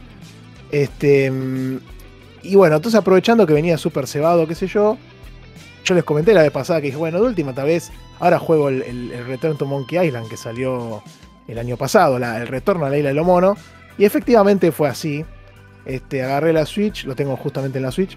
Y, y lo vi ahí, dije, che, bueno, ya fue, a ver, lo voy a arrancar para ver qué onda. Principalmente mi, primera inquietud era eh, poder refutar o no todas las críticas que tuvo este juego. Ahora vamos a hablar un poquito cómo fue el principio del anuncio.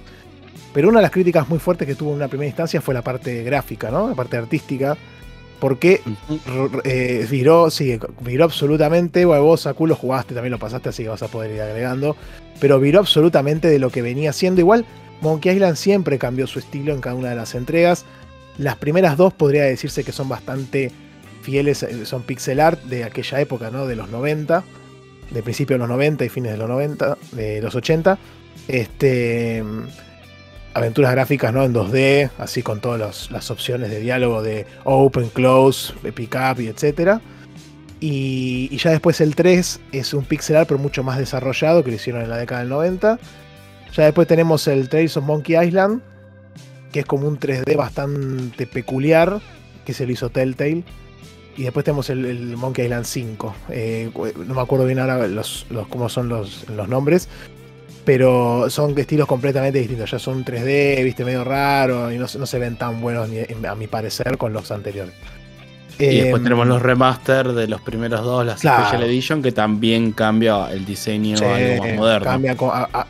lo modernizan si se quiere, igual le dejan el estilo anterior ahí con un filtro que uno puede aplicar en cualquier momento durante el juego, que ha tenido sus, sus detractores. Recordemos la famosa escena del final del Monkey Island 1, que está Guybrush con Elaine y, y Elaine parece que tiene una gorrita de una gorrita roja ridícula, este, que es el pelo en realidad. Este, en el 2 está un poquito mejor, pero, pero bueno, sí, tuvo sus polémicas y sus detractores. Entonces sabemos que tiene un, ha tenido un historial de ir cambiando el estilo a lo largo del tiempo. Y en este caso eligieron como un estilo muy, muy cartoon, eh, de como... si fuese como el, el, juego fuese como un libro y cada personaje fuese como un personaje que va saliendo como esos libros, viste, con que tienen los personajes que salen tipo pop-up y que, vas haciendo las marionetas y las, y las construcciones. Bueno, ese estilo similar a eso es el, juego, el, estilo que maneja este juego. Y entonces, bueno, todo el mundo salió a pegarle de que ya no es.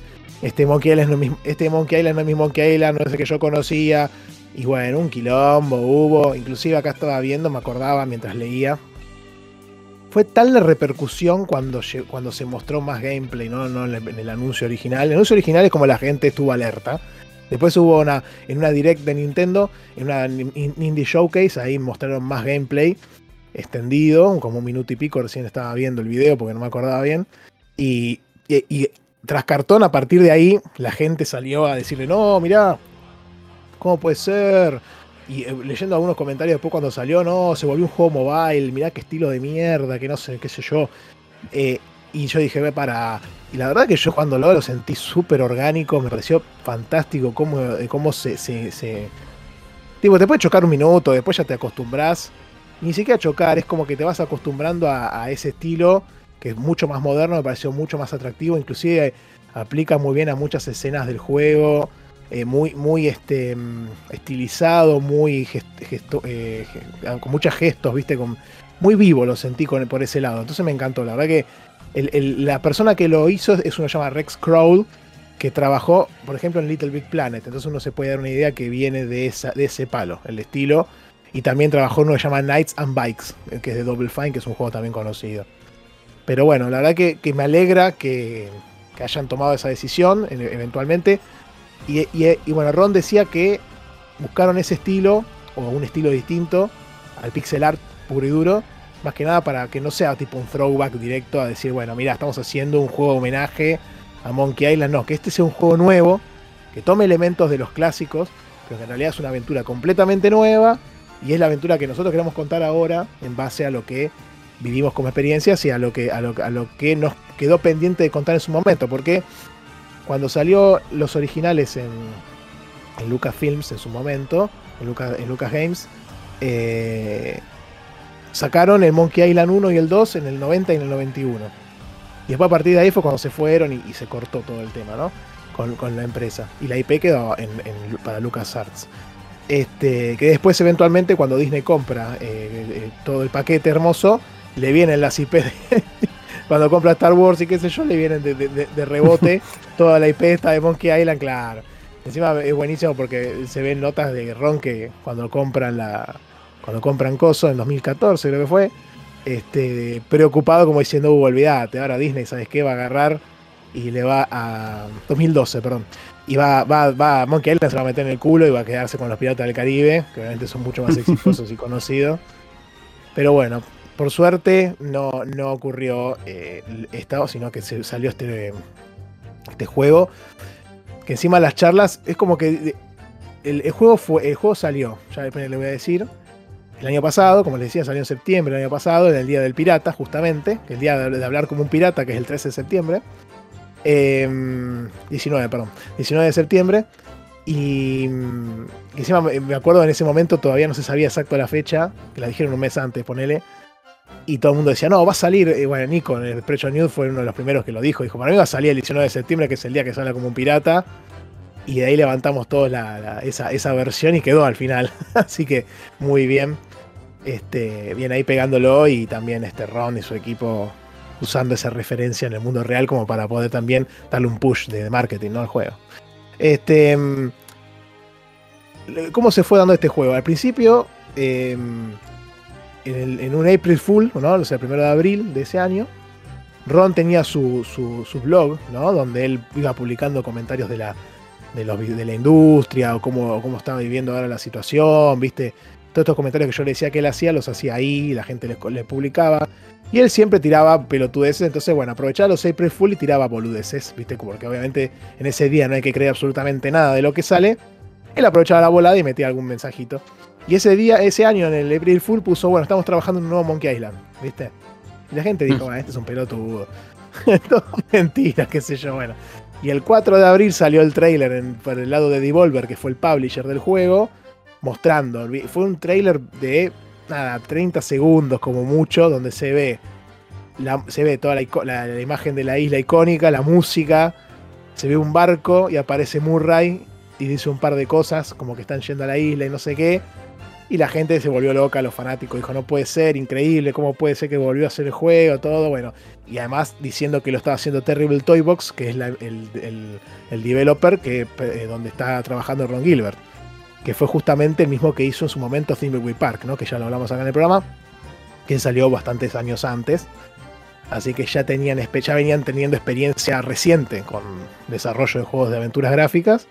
Y encima pudieron juntar la IP traerla de, las entrañas de Disney para poder este, desarrollar este juego. Bueno, y ahí a partir de ese momento, después vino esta Direct de Nintendo donde se mostró más gameplay y toda la controversia y demás. El, ahí cuenta la historia que, em, tipo, él, eh, Ron siempre tiraba la de que quería eh, darle un cierre a su historia, que quedó cuando el, 2 termina, que lo comenté la vez pasada, termina de una forma que es fantástica. Peculiar que sí, muy peculiar, que ellos mismos, como decía la otra vez, ellos mismos dicen, no, fue el mejor, calificamos como el top 15 de mejores cierres de, un juego de PC y top 15 de los peores cierres de un juego de PC, sé que es muy controversial. Y él sentía que le faltaba todavía cerrar algo ahí, como que había quedado ese final, porque para mí los tipos debían tener originalmente pensado una trilogía. Y en el segundo dijo, bueno, hagamos esta pelotudez, y, en el tercero lo hacemos bien. Y ese tercero nunca llegó. Entonces sentía, tanto él como los fanáticos que ya lo venían siguiendo en el día a día en ese momento, sentían que faltaba algo. Bueno, él siempre tiraba la, de poder este, juntarse con, Disney, qué sé yo, pero como que lo veía algo muy lejano. Pero bueno, nada. Y después en el 2019, en una PAX, el, el, Nigel Lowry, que es de, de Volver Digital, el publisher justamente, le dice a, Ron Gilbert, se ve que evidentemente estaban en, charlas, de que él conocía a John Drake, que es uno que trabajaba en el licenciamiento de Disney. Entonces él te habrá dicho, bueno, está bien, fíjate, qué sé yo, tirale la onda, a ver. Y, siempre me llama la atención esto, ¿no? Que uno siempre habla de Disney generalmente mal, ¿no? Porque, por todo el tema monopolio y lo que hacen, o cómo van destruyendo producciones, ¿no? Un saludo a todos de Star Wars. Pero en este caso es como que. Mm, o, franquicias viejas, ¿no? Y milenarias y algunas historias. Pero acá es como que todo el momento siempre dicen, fuimos a Disney y tipo están súper encantados y que siempre se ponían a disposición. Y siempre del otro lado estaban como reacios a decir esto, nos van a mandar a Free Churro, van a decir qué carajo Monkey Island, no me rompa la bola. No, entonces dice que avanzó todo perfecto, hablaron con ellos y les cedieron la IP. Dijo, trabajen. Obviamente dice que tuvieron muchas charlas para que, que la libertad creativa estuviese disponible y que no es que ellos le bajaran línea de alguna otra forma no sé, salvo que le, dieran un palo directo a Disney, no, iba a no iban a, prohibirle que hagan otras cosas, ¿no? Qué sé yo, algún tipo, alguna cosa ilegal, pero después ya el resto no iba a pasar nada. Y, lo, más interesante es que después Gilbert ahí comenta que estuvo dos años desarrollándolo completamente en secreto el juego. Este, que no le avisó ni a los amigos, ni a la madre, ni a la hermana, a nadie. La verdad que debe ser muy, muy estresante el, hecho de tener ahí la, la primicia del juego y no poder decir nada. La verdad que lo, los felicito a los tipos estos cuando tienen, mantienen. Y eso te demuestra, como hablamos, ya hemos hablado acá más de una vez y en otros lados, que el tema de los leaks generalmente es algo que es. 90% es a propósito del lado del, ya sea del, dev o del publisher o de quien sea para, para poder mover el tema. Porque te das cuenta que cuando no quieren no se liquea. Evidentemente. Este, salvo cuando son de esas historias de tipo el Tom Rider que lo vieron en un subte que justo el chabón tenía abierto una imagen. Bueno, esas sí te las creo. Pero ya las otras que no hay una evidencia determinada, una situación particular, para mí no, no, es a propósito, totalmente. Este, así que bueno, y el juego tuvo mucha más gente en su desarrollo que el de Thimbleweed Park. Eh, porque había muchos más gente en el staff, más artistas principalmente. Como que le dieron más pelota a esa, a faceta. Tal vez en el. Tal vez el estilo que usaron para Thimbleweed Park, que era más, más reminiscente a Maniac Mansion, Tal vez era un estilo mucho más sencillo de hacer eh, que el que usaron para este juego. Así que nada, interesante ahí el tema. Em, y después la parte del, del plot, bueno, eh, la verdad que es muy, es muy particular y me pareció que estaba muy, estuvo muy, bien llevado. Primero levantan lo que dejan colgado en el 2 y le dan un giro fantástico que está muy bien. O sea, es como que dicen, bueno, listo, esto pasó acá y es esto. Y bueno, sigamos a partir de acá. Sí, aclaremos que si bien sería el Monkey Island 6, continúa directamente donde termina el 2. O sea, agarra el final del 2, es, un, es directamente desde ahí. Es exactamente, o sea, termina el 2 y arranca este. Y lo que está interesante también es que más allá de eso, incluyen en el juego muchos elementos de los juegos que vinieron después del 2. O sea que la verdad que está muy bien pensado. Es como que Ron y compañía, más allá de, que los otros los juegos siguientes no fueron de su, de su pecunio, digamos, de su, de su autoría, los, los incluyen con algunos elementos como que son anteriores a, esto. Entonces le dan un marco, un marco temporal ambiguo, si se quiere, a, los otras, a las otras historias. Entonces está bueno porque te lo engrosa todo y decís, bueno, está bien. Este sería, es al final o sea, nunca te queda claro. En realidad es raro porque en realidad en el, en el 3, por ejemplo, que es el que jugué yo, hay personajes que le dice, vos yo te vi en tal cosa, te vi en el 2 en tal parte, como ese Wally que les decía. Y acá es como que en realidad no, ¿entendés? Como que eso pasó en otro momento. Pero bueno, no importa. La gente se lo aceptó perfecto y está bien, ¿no? no hay ningún drama. Más está bueno ver todas las referencias que hay en el juego.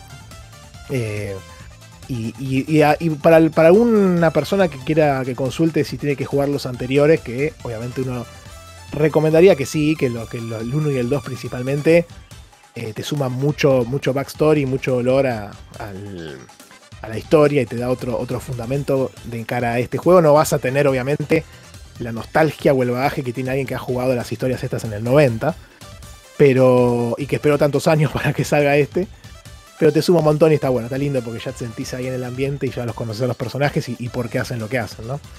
Eh, aún así hay una, hay una opción que se llama Scrapbook, en donde el juego te relata un poco las historias anteriores de, de Guybrush hasta llegar a este punto. Y hacer un buen laburo, la verdad, de resumen. No es que te van a spoiler una cosa súper mágica y mística de las historias, pero te las narra rápidamente en, en capítulos y está bueno, me parece un buen condimento como para decir, bueno, arranquemos a partir de acá si querés, si no, si no tenés ganas de jugar los anteriores. Y ya a partir de ahí podés tranquilamente arrancar estos y, darle para adelante eh, eh, con este juego, ¿no? Puntualmente. Igual para mí eso está más pensado para refrescar la memoria de los que ya lo jugaron. También. Eh, sinceramente jugar este juego sin haber visto el final del 2 me parece que por lo menos durante a perder los 10, 15 minutos no vas a tener ni puta idea de qué estás haciendo. No, obvio, no, te va a parecer otra cosa, eh, con otro significado completamente distinto. Eh, sí, obvio, además te vas a perder, porque el 1 está bien, eh, es coherente con todo lo que hace y con todo lo que plantea, y el 2 al final pasa esto, y, y es buenísimo, ¿entendés? Cuando te enfrentas a esa situación. Y ya ver acá cómo hacen con eso, me parece fantástico. Entonces está bueno tener ese viaje. pero bueno, nada, qué sé yo. Eh, si uno quisiera arrancar directamente, también puede hacerlo acá con este, ¿no? No hay ningún drama con eso. Este. Y. Y bueno, acá en este juego volvió también, además de Ron, vino. Vino Dave Grossman, que es este también un, un diseñador que estaba en la época de los juegos originales. Y lo trajeron acá para, esta producción. Y, con ellos eh, empezaron a, a, escribir el guion. Se juntaron obviamente antes de empezar el desarrollo. Y, una cosa que les pareció interesante es que los últimos juegos de Monkey Island se han vuelto muy fantásticos, con unas tramas medias raras, qué sé yo. Y como que en este caso quisieron sí o sí volver a, a lo que es el. A lo que es, nada, la aventura de piratas en el Caribe, buscando un tesoro, básicamente. Como que quisieron ver las raíces. Y dijeron, listo, chata, olvidémonos de las pelotudeces, que yo otras cosas, no. Tranquilamente hacemos eh, piratas, Caribe, Tesoro, un poco de vudú si querés. Acá le agregan un poquito de magia negra, pero no mucho más. Y nada, y, los rivales de siempre, Guybrush y LeChuck y el resto. Y algunos personajes nuevos que están muy bien introducidos. Algunas locaciones nuevas también que están muy bien, la verdad que muy bien introducidas.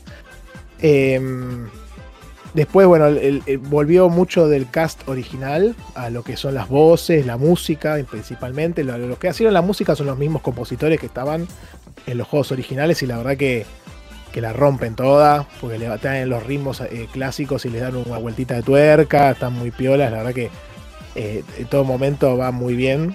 es una, no, es, no vas a tener ninguna canción memorable como de las que yo siempre menciono con algunos juegos este, JRPG o algunos otros similares. La verdad que está muy bien, el, tema principal es buenísimo y acá también lo levantan y le dan su, toque más ayornado, si se quiere, con otros, con otros instrumentos. Y después el tema de todos los, diálogos están con actores de voz, están todos este, voice acteados. El Guybrush eh, sigue siendo Dominic Armato, que es el que hizo los primeros, este, que está bárbaro. La verdad que el chabón le, imprime una calidad eh, y una profundidad a los, a los diálogos que es fantástica. Y después también volvió Murray, volvió Elaine, son los mismos actores que habían hecho en su momento a cada uno de esos personajes. Y estaba leyendo que el que hizo LeChuck se había retirado y volvió del retiro para hacer el personaje. Eh, ah, no, no volvió, perdón. o sea, sí, les dio la aprobación para que lo usen al personaje si se quiere, pero otro actor hizo su voz, no es que volvió, ya se había retirado. Y, un detalle curioso acá que me pareció muy divertido. Eh, cuando terminé el juego, están los créditos, ¿no? De todos los nombres. Y aparece el nombre de Neil Druckmann. Y yo dije, che, ¿qué onda este? este y, obviamente. Claro, ¿y qué hace, maestro? Que obviamente es el que el del, de Naughty Dog, ¿no? El que desarrolló Last of Us y todo el resto. Em, que ahora creo que lo pusieron como presidente, se está yendo para arriba el pibe. Y, bueno, él, había sido confeso fanático de Monkey Island. Y en el último Uncharted creo que incluyeron una referencia al juego en una parte. Y cuando saca, cuando el juego pasa a producción o está por salir, le dicen, che, mira, esto no lo puedes dejar porque hay que pedir permiso, o sea, todo bien, pero. y dice, uh, no, ahora Disney no va a sacar a Frey Churros, qué sé yo. Bueno, fueron a pedir permiso a Disney para poder incluir la referencia. Le dijeron que sí, que estaban encantados que se hayan acordado y que hayan traído esa referencia. Este, y, a partir de ahí se ve que, creció esta relación entre Ron Gilbert y, Neil Druckmann y el resto del equipo. Y, entonces lo, hizo un cameo de una voz y de un personaje que está en una parte sobre el final del juego, una parte del final, así que está buenísimo. Hay una voz ahí de Neil Druckmann hace una participación, por eso le, ponen en los créditos del juego. Me pareció un dato muy, muy divertido para, para traer, la verdad. Así que, que nada, muy piola. Después, el, por el lado del, gameplay en sí, bueno, sabemos que es una aventura gráfica, si se quiere point and click. Está bastante bien. Em, yo jugué en Switch, como les dije. Está bastante bien convertido o repensado para. Eh, para lo que es los controles con un control tradicional, ¿no? De joystick, ¿no? Con el stick y con los botones. Em, porque vos te, movés con el, con el stick izquierdo y podés correr con uno de los botones que tenés con el, ZR o el R2, si se quiere. Y el L2 creo que también. Y después, a diferencia de todos los juegos anteriores, no tenemos acciones ni tenemos, como en el Curse of Monkey Island, un, tema contextual de que elegís un nicktem y tenés dos o tres acciones para hacer, tipo agarrar, hablar y, chequear. Sino que cada cosa que cada vez que te paras en un objeto eh, interactuable, te aparecen dos opciones. Eh, o tres, ponele, con los botones. Y ya directamente te marca qué botones son y te hace como un preview de lo que Guybrush estaría diciendo o pensando cuando tocas ese botón. Entonces está bueno porque es bastante más ágil y, te das cuenta si algo lo puedes agarrar o no, si lo puedes chequear o no, o qué diría. Entonces, si algo no lo puedes agarrar, te aparece generalmente el mismo diálogo en las dos opciones, o te aparece habilitado una sola opción. Este, y entonces está bueno, me pareció que bastante más ágil y más, más este, al, hueso, ¿no? Con, la forma en que implementan el motor, que lo tuvieron que modificar un poco del, del Thimbleweed Park, porque ahí era distinto, ahí era más del tema de acciones, como, como el Maniac Mansion y en los Monkey Island originales. En lo que sí. no nos em, olvidemos que. Perdón, no nos olvidemos que este juego se puede jugar 100% táctil, hasta incluso tiene su versión mobile. Sí, también salió ya en iOS y en Android, creo también. Este, así que sí, obviamente está pensado para poder. Que me parece perfecto, está bien, porque más allá de la, de la, accesibilidad y demás, son juegos que se prestan para que uno pueda hacer con el dedo tranquilamente, ir eligiendo los, los objetos en la pantalla e ir interactuando de esa forma. lo que es lo único que me, sí me, molestó, no me molestó, pero me pareció un poco este, raro en algunos momentos, es que vos elegís un objeto interactuable y si pasa un ratito después de que lo elegís, es como que se, se va el cursor. Eh, y no tenés más mm. objetos intelectuales. Y vos tenés que seleccionar, para poder ver todos los objetos intelectuales, tenés que tocar el L y el R al mismo tiempo. Y era como medio molesto tener que tocar los dos botones al mismo tiempo. Podrían haber puesto en otro botón cualquiera y listo. Alguno de las flechitas, qué sé yo. Eh, entonces vos tenías que tocar los dos y después ahí tenías que ir eligiendo cuál querías eh, seleccionar. Que con el, tanto el L y el R separados podías tocar e ir ciclando entre los objetos interactuables. O con el stick derecho también podías elegirlos, pero a veces lo que pasaba con el stick derecho es que vos tenías un objeto que estaba en una posición medio particular de la pantalla y no te lo elegía. Te, lo salteaba o se iba a otro lado y a veces es como que tenías que acercarte con el personaje para que lo puedas elegir, o con el dedo directamente, también era más fácil.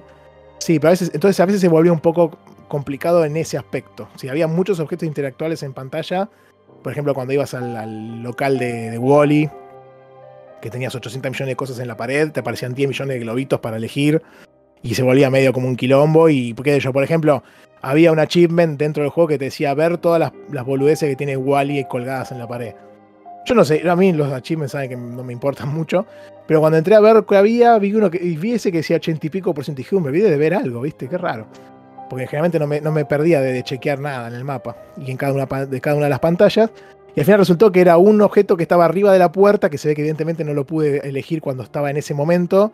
Y después cuando volví en un momento empecé a verlo y lo, seleccioné y se me, me, me, dio como completado el achievement y evidentemente era algo que había salteado y que no había podido elegir. Este, esa es la única queja más o menos que tengo de cuando fui jugando y de la experiencia que me fue dando el, tema del control y demás, ¿no? Em, así que, qué bueno. Y, mm, eso por el lado de, la, de las mecánicas. Después, lo que es el desarrollo en sí del juego, la historia y demás. Está interesante porque me parece que mezcla eh, formas de los juegos anteriores, los mezcla todos en uno, digamos, básicamente inclusive en un momento, no es que se me hizo largo, pero yo pensé que terminaba el juego y apareció toda una parte nueva y dije, ah, la mierda, bueno. Y ahí, y ahí es como que se estiró un poco más. Juego no es súper largo, dura, según Juan Carlos, llega a durar 17 horas completionist. Yo lo pasé en 14, creo, o 15. Así que está bien. Está, certero si se quiere. Y lo jugué en normal. Ahora vamos a hablar un poquito de eso, de la dificultad. 10 horas, perdón, 10 horas tarde. Este, así que bien pero me llamó la, atención. Este, es como que al principio es todo muy similar, si se quiere, en estructura a los.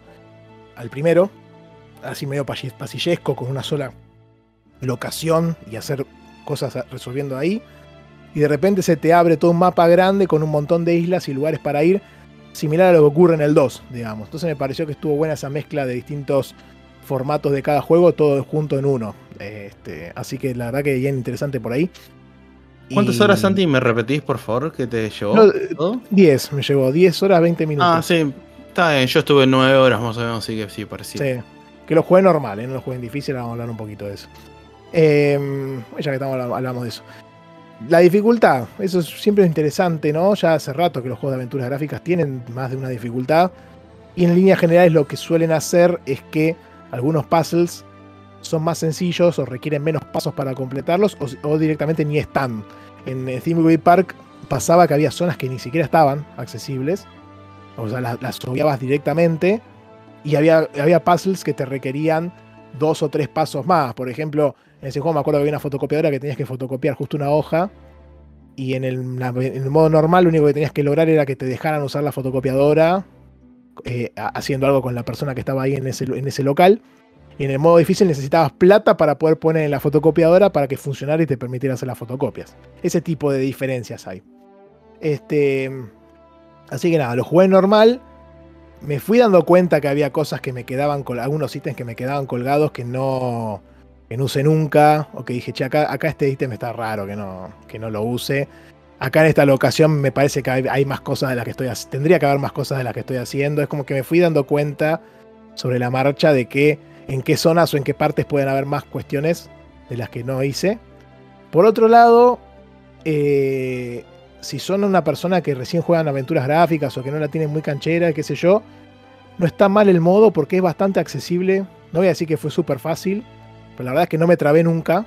Ni siquiera vi las hints, nada. O sea, lo cual a mí me vino bárbaro porque venía del 2, que se acuerdan que usé las, las pistas a morir. Y acá como que me sentí, ah, qué inteligente que soy. Entonces, pasé igual con el sistema de pistas es bastante permisivo ya a esta altura el juego. Sí, imagino que sí. No, no sé cómo es, no sé si te tira, es como los anteriores, así medio contextual y te tira diferentes pistas o, es de otra forma? Porque ni lo usé, la verdad. La memoria me dice que sí, o sea, puede ser que esté flasheando, ahí me corrige algún oyente, pero estoy casi seguro que sigue la tendencia de, bueno, te tiro según en qué etapa estés de la, del ah, progreso del, del, puzzle, te tiro una pista u otra. Está bien, sí, porque en, un momento, sobre todo después de la segunda parte, eh, tenés un montón de cosas que vas haciendo en paralelo y podés tranquilamente trabarte en una, en una línea de quests y, poder seguir avanzando en otra si se quiere son completamente excluyentes, no es que están todas súper enganchadas. Entonces está bueno porque si las pistas son en base a eso, está piola para, para poder llevarlo, digamos. Este, así que nada, sépanlo. Mucha gente, eh, esto me causó mucha gracia, pero en el, grupo de checkpointers ahí en el Discord, una vez que lo terminé, fui al canal que estaba ahí guardado con todo lo que fueron hablando. Y un sentimiento que detecté rápidamente en muchos de los que estaban ahí es que les resultó sencilla la historia, inclusive jugando en lo difícil. Entiendo yo que muchos de los que están ahí son ávidos jugadores de aventuras gráficas, entonces les puede parecer que este está un poco edulcorada, si se quiere. Eh, a mí no me costó, pero me encantó que, poder haberlo pasado de una sin, requerir pistas.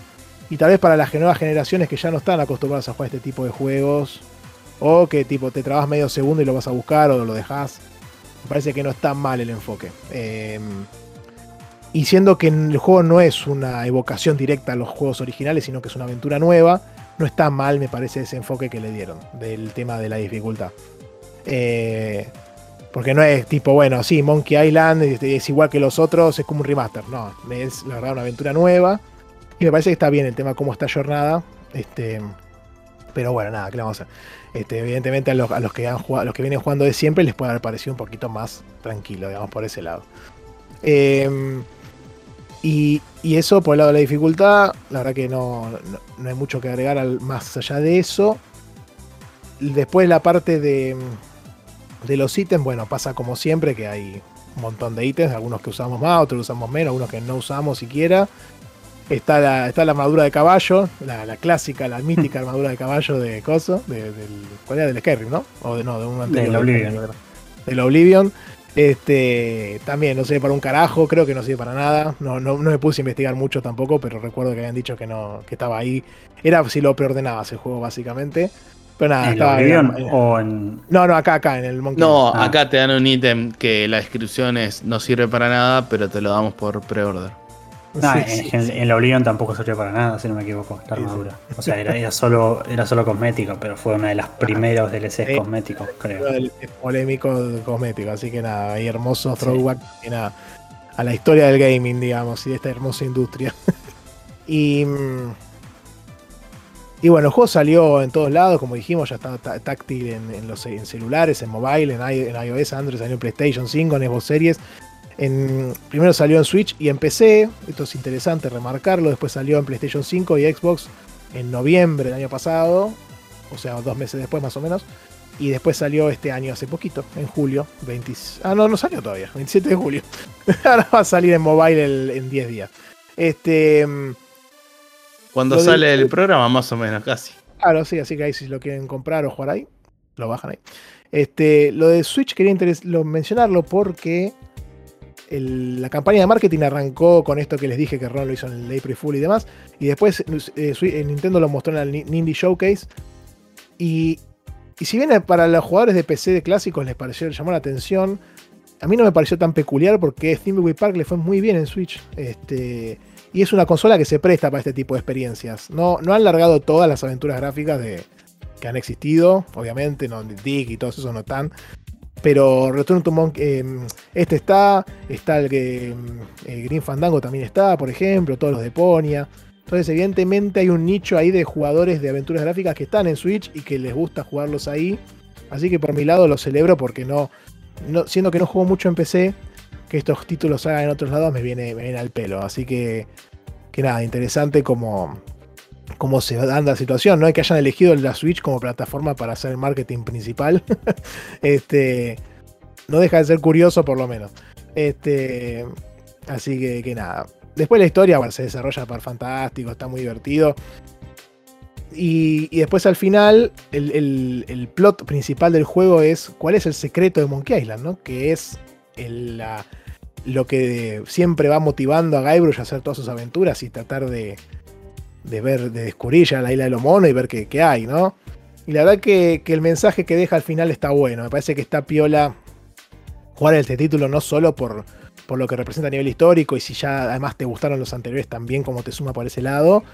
Tampoco me parece que también es un motivo bueno jugarlo por cómo está jornado la aventura gráfica del 2022, ¿no? Cuando salió 2023, que no es poca cosa, ¿no? Hoy en día que es un género que ha quedado más para nicho, digamos, y para desarrollos de equipos chicos y con poco, poco presupuesto, ver cómo le dan su, su, impronta a estos equipos que tienen un, presupuesto mayor, ¿no? O sea, eh, Terrible Toybox con Ron Gilbert eh, tenían detrás a Devolver, que es un publisher indie, pero que tiene buena, buena, buen, buen manejo de presupuesto.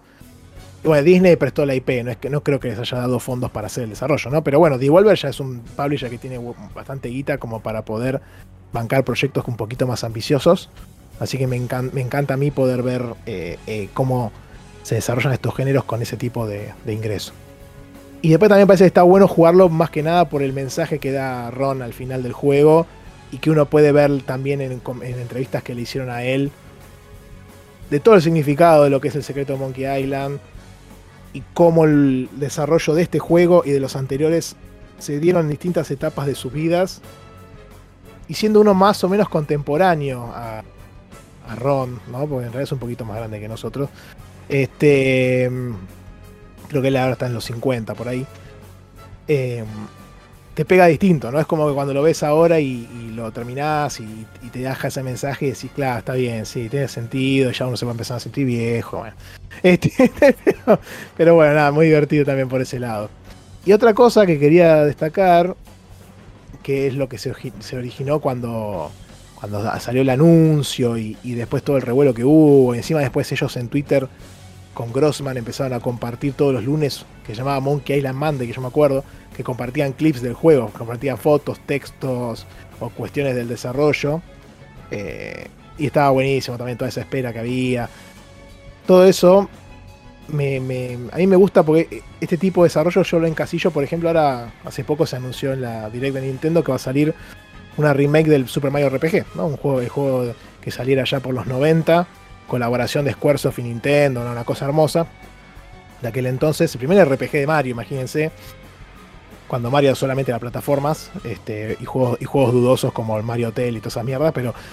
Y, que haga su primera incursión en el RPG era bastante importante en ese momento. Em, y, y bueno, ese juego a mí me, es el anuncio de Mario RPG me, me, puso muy contento, no solo porque es uno de mis top 3 de la vida, sino porque es un juego que uno no esperaría que se diera en este año y en esta época ya. Por un tema de licencias, ¿no? En esa época Square y Nintendo estaban todos re bien, después se pelearon y Squaresoft se fue para el lado de PlayStation y empezó ahí a hacer carrera con los Final Fantasy y con un montón de producciones más. Eventualmente se acercaron, el presidente de Nintendo en ese momento también se había peleado mal con, con Squaresoft y, demás. Entonces ya esos desarrollos uno piensa que ya no van a existir más, que ya está, se perdieron al tiempo y listo, son cuestiones que no van a ocurrir más. Con el retorno de Monkey Island es como que la sensación es similar también, ¿no? Como que vos decís, Ron no iba a ser nunca más un Monkey Island, ¿entendés? Ya está, la, IP estaba en Disney, el tipo estaba en otra, después se fue a hacer juegos para, eh, juegos para chicos, también aventuras gráficas y demás, pero eh, educativos, ¿viste? Eh, Tim Schafer se fue a, Double Fine, los otros también se fueron perdiendo, es como que decís, ya está, listo, no, no ocurre más. Y de repente apareció el anuncio y vos decís, bueno, a veces estas cosas pueden pasar también. A veces se alinean los planetas, no sé qué carajo pasa. Se juntan los que tienen que juntarse, hablan lo que tienen que hablar, cierran lo que tienen que cerrar. Y estos desarrollos pueden darse. Así que por todas esas por todos esos motivos, este, me parece que es un gran juego que, uno le tendría que dar la oportunidad y, vivirlo hoy, ¿no? Y la verdad que está, está bueno. Yo me lo fumé en cuatro días, así que es muy, muy fácil de jugar, se, juega fácil, está, me, gusta eso también, ¿no? De que es bastante llevadero y no y no tiene no tiene problemas por ese lado, está muy bien ayornado, me parece que para alguien, para un jugador actual no le va a suponer ningún problema o, pega por ese lado, ¿no? Eh, tuvo muy buen recibimiento, la verdad que estaba viendo en el amigo Metacritic que está en 85, o sea, la verdad que mucha gente dijo que era un gran regreso, que se entrega una aventura gráfica del siglo XXI, estuvo nominado en un montón de premios, ganó en PC Game of the Year en los Golden Joystick Awards. En, el game, los Game Awards, en el amigo de Geoff, eh, estaba nominado a Innovación en Accesibilidad. Bueno, este, qué sé yo, nada, salud. Em, pero bueno, la verdad que le, fue bárbaro por ese lado. Y otro, otro dato curioso, porque siempre me pregunté en qué momento histórico estaban frameados estos juegos, ¿no? Y, están, en teoría, planteados, pero después te empezás a dar cuenta de algunas cosas. Decís, están planteados en la época dorada de los piratas, que fue entre el 650, 1650 y 1730. Que tampoco coincide con algunas cosas que pasan en el juego. Entonces ahí te empieza a cerrar también cuestiones que ya hablamos, que no queremos decir por spoiler, pero de la historia del, 2 y cómo arranca esto. Yo no sé si en, en 1700 había pollos de hule, así que. No, no, olvídate. Es complicado. es como que el setting es ese, pero en realidad te empezás a dar cuenta de otras cosas cuando jugás los títulos y ves la historia y decís, no, está bien. Entonces no. Ese es el marco, pero en realidad pasa otras cosas de fondo. Este, a ver, hay un detalle que, que, para mí, si bien coincido con vos que es un gran juego y como hablaste de cierres y de, se dio la casualidad que se pueda dar, es un gran cierre y demás. Eh, más allá de las conversaciones, de los detractores, de la gente que lo ama, que fue fácil o no, eh, no sé si es un juego para recomendar a todo el mundo, que si bien a mí me gustó, no es muy difícil que digamos esta no puede ser tu primera aventura gráfica porque además también da un mensaje sobre la industria sobre el tipo de juego. No es necesario haber vivido la época de aventuras gráficas pero sí tener un poquito de contexto y entenderlo. A ver cómo es eh, un ejemplo apenas empezar el juego el chiste este que comentamos la armadura de caballo. Es un chiste que es contextual entender un poco la industria la industria directamente sí Exactamente, entonces si no tenés algo de aventuras gráficas o aunque sea conocer la historia, capaz nunca jugaste, pero conocés la historia y podés, pero eh, a un pibe de 12, 13 años que nunca jugó y no sabe de aventuras gráficas, no, para mí no es el público que lo podría disfrutar este tipo de juegos. Puede ser, puede ser. Sí, sí, la verdad es que teniendo en cuenta esas cuestiones, tal vez no sería la primera aventura gráfica per se, pero sí tenerla ahí en vista como después de haber jugado algunas, como por ejemplo eh, Thimbleweed Park, me parece que es una que podría ser, aunque es un poquito más difícil. Eh, Day of Tentacle. Day of the Tentacle es muy buena también, todas esas me parece que están piolas para poder recomendar en una primera instancia. Eh, los Monkey Island originales, ponele también. Eh, son míticos también y, y, te van a ayudar para poder entender más de este juego en sí, como dijimos ya antes. Eh, me parece que son buenos ejemplos. La de. Mm, no me sale el nombre. La de Full Throttle. La de Full Throttle. Esa también es una que está buena porque es cortita. Tiene algunos puzzles medio complicados, pero me parece que está buena si, ya ves que hay un interés en la persona en el género, como recomendarla también. Eh, me parece que esos son más que nada los, los, juegos que podrían llevarte a eh, poder intentar con estos. Si no tenés algunos parecidos como las de Telltale y esos que no son tan aventuras gráficas clásicas como estas, creo que podrían ayudarte en el género o a entender cómo es el tema de ir construyendo la historia con las opciones que vas eligiendo y demás, ¿no? Eh, y bueno, con eso ya le damos cierre, la verdad que muy contento con... Muy contento de haber pasado el 2 después de tanto tiempo y después que eso me haya podido dar motivación y fuerza para o más que nada contexto, porque yo este lo quería jugar. Pero ya con lo otro lo arranqué y me cagué de risa, la pasé bárbaro. Tengo ganas de jugar en el modo difícil, eventualmente lo voy a hacer. Eh, para poder ver qué diferencias hay, me interesa mucho hacer esa comparativa. Em, seguí jugando al. Este no lo voy a traer, pero seguí jugando un poquito al Curse of Monkey Island, que lo, estoy jugando en la Steam Deck. Eh, que se puede jugar bastante bien ahí. Este. Y, y nada, ese, ese me pasa, ese sí me pasa, por ejemplo, que hay partes que ya me las acuerdo perfecto. Entonces ayer fui a una parte que hay como una peluquería e hice un puzzle que originalmente hubiese estado tres años para hacerlo. Y era tipo, tac, ya hice las cosas así rápido. esa parte me la acuerdo bastante. Después de la, mitad del juego no me acuerdo nada. Pero, pero bueno, eh, ese sí le tengo mucho más cariño y cuidado de, y recuerdo de la situación. Mismo me pasa ahora con el primero Monkey Island, que ya lo jugué dos tres veces completo y ya me acuerdo bastante también. Pero bueno, dentro de unos años, cuando seamos más viejos, ya me voy a olvidar todo, así que por ahora estamos bien, pero eventualmente van a volver esas, esas lagunas.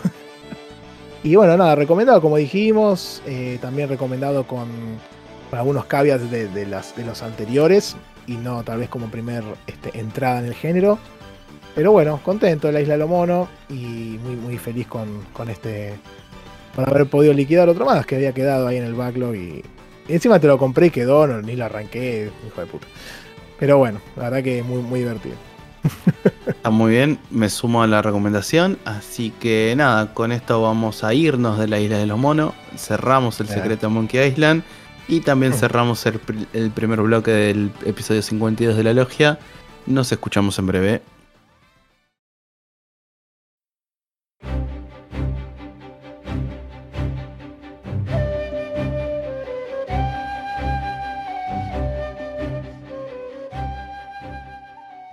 Hola, hola, ¿qué tal? Bienvenidos al segundo bloque del episodio 52 de la logia del Backlog. En este episodio de la madre y el hijo, creo que era, ¿no? La, madre y, el, la hija, pero bueno, ya nos van a poder traer este, algunas sugerencias ahí nuestros queridos logianos que escuchen ahí, las recibiremos con, con mucha bienaventuranza. Así que antes de avanzar ahora con el Club Social y Videojueguil, que estamos con el Dogma del Dragón, que está a pleno. Creo que hoy lo terminamos. Pero antes de avanzar eso, vamos a mencionar rápidamente los, los juegos que hablamos en el bloque anterior. Rami estuvo con el Alpha Protocol en PC, también estuvo en Play 3 y 60, creo que era. Este, Y creo que estuviste tachando cosas del bingo. Así es, sí. Taché. Eh, me está costando tachar, la verdad, que con las, con las últimas cosas que jugué, estoy diciendo. O sea, no me está rindiendo lo, hay que imprimir ahí. sí, tengo que empezar a buscar cosas extrañas. Pero para esto te eché eh, juego de sexta o séptima generación, porque el juego es de séptima generación, el Alpha Protocol. Y eh, ganar un juego en la dificultad más alta, eh, porque lo jugué en difícil, que es la dificultad más alta que, tiene el juego. sí, sí, nada. no hay más difícil, así que. Muy bien. Me, me, me dolió un poco quemar ese casillero en este juego, pero bueno, ya está. Sí, a mí, a mí me mató que hace poco jugué, como les comentaba, el Monkey Island 2 y me sacó un par. Pero le puse secuela no numerada porque es la secuela del espiritual del 2. Va, espiritual de todos los otros, pero directamente del 2. Y de letras ninguno, porque ya tenía la R, la M, la I. Así que estoy medio complicado ahí. Por ese lado, Queda pendiente a chequear, porque lo, hice recién básicamente. Eh, si es un top 10 de, PC, tal vez de Metacritic, creería que no, tiene 85, pero me parece que no debe ser top 10. Después voy a revisarlo de última lo agrego. Este, igual tengo que subir ahí al, canal un montón, porque los últimos que hice no subí captura, nada, se van a decir que soy un trucho. Pero bueno, después voy a subir todo ahí al, día, al canal del bingo, donde estamos todos ahí. Los invitamos también sobre todo a los chicos que después vamos a mencionar, a los, a los chicos nuevos que o las personas nuevas que se fueron agregando al, al server, que si quieren pueden arrancar desde ahora y, y, ya poder sumarse, tal vez no entienden bien cómo es el bingo y, y, ahí les vamos a poder explicar. Hay un canal de reglas también donde están todas las, justamente las reglas y además un montón de, de otros queridos este, hermanos de la logia que siempre vienen con algún caso ahí muy border y empiezan a preguntar y bueno, ahí tienen todo nuestro debate y de vuelta para discernir cuándo va o cuándo no algún, algún juego. El último fue el tema de los beatemaps que, que salió Popeitos con la definición del chico contra el barrio. Este, me pareció fantástica esa definición. Así que, que nada, ahí justo Yakuza clasificó como un beatemap. Este, que bueno, está bien, se lo dejamos pasar porque es este Kirio contra el barrio, así que está muy bien. y una Yakuza 0 que justo Santi lo había pasado. Así que bueno, sin más preámbulos, vamos a avanzar con el Club Social, con el, Dogma del Dragón acá al señor Sakul. Hoy le estuvo dando un poquito más, creo que ya lo terminó inclusive. Y Rami también para algunas impresiones finales, entiendo yo, y ya después veremos cómo seguimos. Sí, eh, básicamente Rami lo terminó 100%. O sea, muchos, la gran mayoría de los que estábamos jugando ahí en el club lo terminaron. Creo que hay dos o tres desaparecidos en acción que no se bancaron ciertas cositas del juego y abandonaron, pero bueno, eh, el resto los terminaron. Yo estoy ahí buena convocatoria, diría. En general, sí, sí, sí, muy, muy, buena convocatoria. Yo estoy ahí a dos o tres piedras, a dos o tres tiros de piedra, podríamos decir, de terminarlo. Em, Pero bueno, eh, acá tenemos anotados un par de cosas que nos eh, olvidamos de comentar de, sistemas en el programa pasado, y no hablamos bastante. Pero antes, Rami, si te parece, es como para resumir un poco la historia, obviamente sin entrar en spoilers. Pero habíamos dicho que eh, estaba Larisen, que es este protagonista, que va a la capital y hasta ahí habíamos llegado. Creo que lo que podríamos agregar así a grosso modo es que en la capital te van a ir dando misiones, el duque eh, te va a ir dando misiones relacionadas con el dragón, que esas son como las main quests para avanzar. Obviamente vas a tener un montón de otras side quests si querés eh, hacer. Eh, también se va a mezclar en la historia un culto que se llama la salvación, que ellos creen que el dragón es como, bueno, es el enviado de la destrucción y como no tiene sentido pelearlo y ya fue, aceptemos que se va a ir toda la mierda. Entonces como que arman caos y quilombo. Vas a tener varias misiones relacionadas con ese culto. Pero básicamente es eso, vas a ir avanzando, eh, vas a ir descubriendo cosas de qué significa ser el Arisen, vas a descubrir un poco más sobre los pawns o peones que comentamos bastante, eh, cómo están relacionados y nada, vas a llegar hasta el final donde vas a tener que pelear con el dragón y tomar ciertas decisiones. Después, así a grosso modo, no sé si falta algo de historia. No, no, no hay mucho más. O sea, las misiones que hay son, como dijiste vos, eh, ayudas al, duque este para, para cazar al dragón. Algunas son de combate, otras son de hablar con personajes y buscar algunas cosas, pero son bastante directas. Y lo que tiene es que no hay grandes cadenas de, misiones secundarias, como puede haber en otros RPGs, que eh, vos quizás arrancás una, misión y después al rato tenés otra, y al rato tenés otra, y al rato tenés otra dentro de la misma cadena. Acá hay un par de misiones así. De hecho, eh, hay misiones que tienen como prerequisito que hayas completado una. Y puede ser que una de esas misiones esté como bloqueada. Entonces, o sea, que esté como limitada por tiempo. Entonces, si vos no hiciste esa primera misión en su momento, la segunda misión no, te va a aparecer nunca. Eh, eso puede pasar. Pero en general no hay mucho más. Creo que lo que vos dijiste de salvación es lo más eh, parecido a una, a una side quest eh, grande que tiene. que por un lado, por, o sea, por momentos parece que apunta a un, a un estilo de juego un poco más, más stealth, sin, sin armas, sin, sin combate y persiguiendo a algunos personajes en, la, ciudad, o sea, yendo a algunos lugares escondidos y qué sé yo. Pero después rápidamente pasa a ser o sea, una instancia más de, la historia principal, casi que, lo único que hay es combate y, no mucho más. Eh, sí, podríamos decir que el juego coquetea con el stealth, pero no tiene ninguna mecánica principal y eso es como que le queda flojo, le queda, se queda corto ahí. Sí, no, no tiene, no tiene nada de stealth para nada. O sea, creo que ni siquiera te puedes agachar. O sea, es, completamente eh, diseñado para, combatir cabeza a cabeza. Así que no, no, no, no, tiene mucho por ese lado. Y tampoco creo que haya otras misiones así eh, memorables en, cuanto a la complejidad. Como, como dijo Sakul, hay un par de misiones que son como cadenas, que tenés dos o tres, pero son más bien eh, olvidables, diría, o sea, no, tienen nada del otro mundo. Eh, algo que sí quería comentar, que no tiene mucho que ver con la historia, pero que justo cuando lo comenté recién con lo del, del stealth y los, los personajes, creo que es uno de los pocos juegos que tiene bien hecha la noche. O sea, a la noche en el medio del mapa realmente no ves nada. O sea, el juego tiene una, mecánica de, una lámpara que te pones en el cinturón y, y lámpara da luz. Si a la noche no tenés la lámpara puesta, literalmente no ves nada. O sea, el mapa es todo negro. No, no, no se ve nada. Eh, capaz que en el Skyrim o en, el Oblivion, cuando es de noche, nada, la luna refleja la luz del sol y, igualmente parece que, se ve todo iluminado. Que a veces creo que es demasiado iluminado para, para ser de noche. En este juego no, en este juego eh, es, oscura, oscura y, no ves nada. O sea, tenés que usar la lámpara o, nada, moverte sin ver. Creo, creo que eso es una de las pocas cosas que. no pocas cosas. Una de las cosas que este juego hace muy diferente a otros RPGs de la época. Y es un, es un detalle súper menor, pero me parece que, vale la pena mencionarlo. No, el sistema día y noche en general está muy bueno. Eh, también esto te cambia no solamente la visual, como decís vos, sino que también es una cuestión de que hay distintos enemigos o hasta incluso rutinas de NPC que vas a encontrar o de día o de noche en distintos momentos y lugares.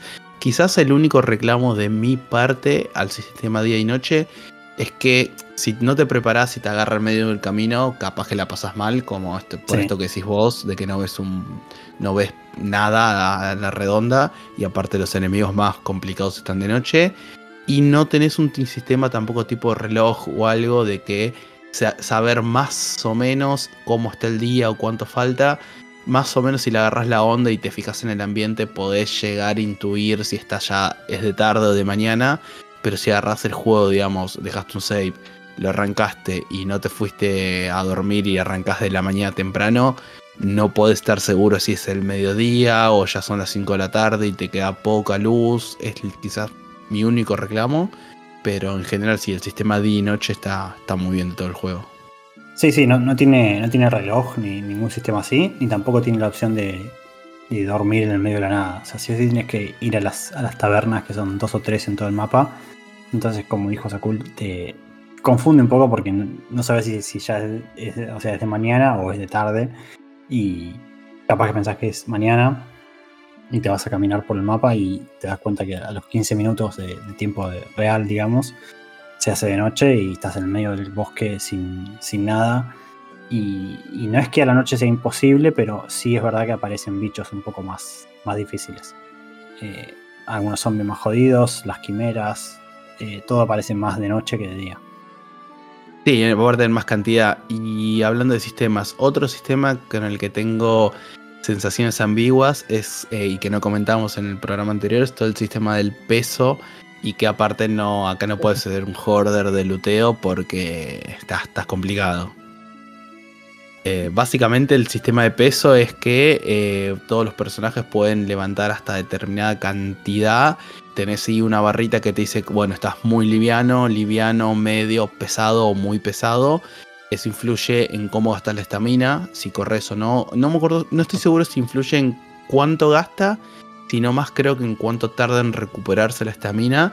Y además que lo que sí se siente mucho es que si estás liviano o si estás muy pesado, se siente en el movimiento del personaje, digamos, no vas a correr ni caminar a la misma velocidad, por ejemplo. Y, también si estás muy cargado, eh, cuando corres se te vacía más rápido también la estamina. O sea, si estás muy ah, cargado, no, solo no solo caminas más lento, sino que también se te va hacia más rápido. Me trae eh, recuerdo, recuerdo de guerra de Witcher. ah, sí, sí. En el Witcher 3 era insoportable lo del peso. Eh, Acá la pasarías muy mal vos. los pedos y no te cansas nunca. O sea, te cansás, pero el periodo para cansarte es bastante alto cuando no, tenés nada de, equipamiento equipado. O sea, no, no tenés ningún ítem de más. Y aparte pasa esa típica de, bueno, llevo por las dos estas pociones, esta lámpara por si se me hace de noche, esto por si me cruzo otro lugar y demás, y después tenés un montón de peso que no terminas usando. O sea, por eso estoy yo medio ambiguo con el sistema. Me gusta el tema de decidir o no, pero a nivel, o sea, me gusta el sistema, pero no es lógica, pero es una patada a los huevos. Claro. Sí, tal cual. Este, después te la pasas tirando cosas por todos lados, ¿no? Como que estás avanzando y decís, bueno, uh, estoy pesado, bueno, tiro esta armadura. Uh, bueno, tiro esta espada. Bueno. Eso tiene ratos acá cuando los tirás, no es que aparece el ítem en el piso y puedes, bueno, agarro esta, tiro esta, descarto, muevo, que la agarre el NPC. Si la descartás, desaparece de la faz de la tierra. Desaparece. Desaparece, muy malo eso. Ah, no puedes volver después a buscar. No. Después la encontrás en un mercado negro, pero te cobran caro y no, no está tan bueno. Eh, no sé, Rami, vos qué onda el sistema, si te gustó o es lo que decimos, que tiene lógica pero es una patada. Sí, creo que sí, o sea, tiene lógica pero para el tipo de juego siempre, es un problema este, porque siempre son juegos que te incentivan a, agarrar todo y no, no hay forma de zafar, o sea, eh, si, no agarras todo no, no te alcanza el oro después para comprar cosas, o sea, siempre como que el juego pretende que vos juntes todo para venderlo pero si no agarras todo no te alcanza. Y si agarras todo tenés que estar haciendo esto de... Capaz que en medio del, nivel, o sea, del dungeon que estás explorando, no, puedes agarrar más cosas, entonces tenés que esperar a salir para teletransportarte, vender y volver a entrar para seguir agarrando cosas. Y aparte los, cofres también se, se, rellenan automáticamente, creo, con cada cierta cantidad de días. Y, también hay un montón de ítems para crafteo, que esto no lo hablamos. El juego tiene un sistema de crafting eh, de, ítems que es bastante rudimentario porque siempre puedes mezclar de a dos nada más y siempre las cantidades creo que es uno a uno, o sea, siempre combinas una unidad de una cosa y una de otra para conseguir una unidad de otra. Y creo que siempre es esa relación. Y nada, hay mucha variedad de ítems. Eh, hay, ítems que tenés que hacerlos como en cadena, o sea que para un ítem necesitas un, otro ítem y ese otro ítem se hace con dos distintos, entonces tenés que construir primero los dos. O sea, conseguir primero los dos, construir el ítem que vos necesitas y después ese craftearlo de nuevo. Eh, y no sé si, me parece que está como... Es, bastante a lo, a lo eh, Master Hunter, me parece esto. Como que tiene, me da la sensación. Pero, pero no sé, no me termina de gustar. O sea, todo ese, esquema de, peso y, combinar ítems y qué sé yo, no, no me cierra. No, aparte, como decís vos, es la proporción uno a uno, por dar un ejemplo. ¿Querés hacer flechas venenosas? Bueno, agarras pino y botella de veneno. Y la mezcla te da 10 flechas venenosas. Si justo tenés 5 pino y 5 frascos de veneno, bueno, puedes hacer 50 de una. Pero no sé, si el frasco de veneno lo haces mezclando un bicho y un cuchillo, como que lo abrís y le sacas el veneno, por tirar un ejemplo tonto. No puedes eh, eh, combinar directamente todo y que te dé las flechas, sino que tenés que ir a estar haciendo uno por uno. Uno por uno. Además, sí no te da tantos buenos beneficios, es como que es mucha, mucho laburo, poca recompensa. Todo el sistema de crafteo en general. Sí, te olvidas también de los ítems que tenés, entonces tenés que estar como que siempre pensando en, cuántos te quedan. Una ventaja que tienes es que el juego tiene un... Uno. Sí, aparte no tenés la receta, claro, o sea, tenés que entrar al ítem para ver la combinación que te da, antes tenés que entrar uno por uno y es... O sea, me, gustaría que, que, que fuera al revés, que vos puedes buscar una lista de los ítems que vos querés craftear y cuando vos abrís un ítem te dice con qué ítems podés mezclarlo. Pero en este juego es como al revés, o sea, vos elegís un ítem y te dice qué otro ítem podés usar para producir un tercer ítem que es el que a vos te interesa. Como que nunca podés filtrar al revés. No sé si se entiende. Eh, aparte, que en un momento, si agarras un ítem, te dice, bueno, esto lo puedes combinar con otras cinco cosas quizás tres las tenés y otras dos te ponen un signo de pregunta. Y sería mucho más lógico, es al revés como decís vos. No sé, quiero craftear una flecha de veneno. Como todavía no lo hiciste, o todavía no tenés por el, el, pino, te dice, bueno, esto lo haces con veneno más un ítem secreto que todavía no descubriste. Tendría más sentido todavía así. sí. sí. Sí, sí, Lo que sí tiene em, bueno, ponele, eh, perdón, justo eh, de este sistema es que tenés la caja que es como tu una caja que, podés guardar los ítems que quieras, que están en, tu base, bueno, en tu base, en las tabernas, y, que cuando vos vas a craftear, te levanta también los ítems que tenés guardados, o sea, no solo los que tenés eh, con tu personaje, sino que te levanta los que tenés guardados en la cajita. Entonces, una estrategia bastante lógica es cada vez que llegas a una taberna, pasear todos los materiales que tengas, ponerlos en la caja, total siempre vas a poder acceder y seguir más liviano haciendo el resto de, las misiones y eso. Sí, igual es, una de cal y una de arena este juego constantemente. Algo que hace bien, que por ejemplo, para mejorar las armas, tenés que ir a un lugar que te vende también las armas y para mejorar, no sé, un arco y flecha te piden 5 lanas especiales de un, de un bicho no tenés que tener las 5 encima con vos, influyendo el sistema de peso, sino que si las tenés guardadas en el baúl, te deja agarrarlas de ahí sin tener que ir a buscarlas y todo. Eso, ahí sí es un ejemplo que está bien hecho y que no molesta, pues decís, bueno, yo ya las tengo, no importa si las tengo en el baúl, las tengo allá. O mismo para querés mejorar un arma, no tenés que tener el arma encima con el personaje, puedes mejorar armas que están guardadas en el baúl. Ahí creo que sí hace un buen manejo de, de lo que son los menús y ítems. Sí, Sí, sí, sí. Eh, no. Con lo que no hace un buen manejo de los ítems, perdona, y acá quiero saber tu opinión de ese otro sistema que no comentamos, que para mí es una poronga directamente, es el sistema de regalos con los... Sí, sí, sí, ese sistema es, bien flojo. Creo que es uno de los problemas del juego en, general, eh, de la escritura, es esto, el tema de las relaciones con otros personajes. O sea, nada, al ser al no tener tanto diálogo, no tener quests personales ni nada, como que el juego tiene un sistema por el que vos te tenés afinidad con ciertos personajes del mapa. Eh, casi todos los NPCs en realidad tienen afinidad. Eh, y alguna de estas cosas, se, esta afinidad se sube a veces por las cosas que haces en las misiones, pero más que nada se sube regalándole cosas a los personajes. Y la mecánica para regalar cosas es muy extraña, o sea, no, se entiende cómo es que... no te la explican prácticamente. Eh, y no se entiende cuando no tenés una lista en la que puedas ver qué, qué afinidad tiene cada personaje con vos o cuál tiene más afinidad con vos que con otro. Eh, como que es todo muy general. Eh, también está hecho para que se supone que, spoilers, el, personaje con el que más afinidad tenés es como tu, amor, tu, interés romántico de la historia, pero no ah, se entiende porque cualquier personaje puede ser pues, tu, interés romántico, básicamente, porque no hay, ah, hay trabas. Eh, siempre y cuando vos le, regales la, cantidad de cosas para que sea la primera en la lista, ese va a ser tu interés y es medio extraño eso. O sea, literalmente, Santi, para darte un ejemplo, eh, no sé, cuando arrancas el juego hay un personaje que te acompaña, el principal, que es claramente como, bueno, este podría ser como tu interés romántico, o como un personaje principal que tiene sus propias misiones, le puedes regalar cosas. O también puedes ir al barrio rojo de la capital, cruzarte una mini y regalarle cosas. O también en, ah, estás caminando ahí por la mansión, hay un chabón limpiando la mansión del duque, barriendo, y también le puedes regalar infinidad. Sí, está perfecto. Muy, muy, abiertos los muchachos de Capcom, ¿eh? muy bien. Tiene, un efecto muy raro para que si vos hablas con alguien que tiene afinidad con vos, se, le, se les sonrojan, se, sonroja y, suena como una musiquita de fondo, muy extraño. Eh, muy extraño. No, sé por qué fueron por, ese camino.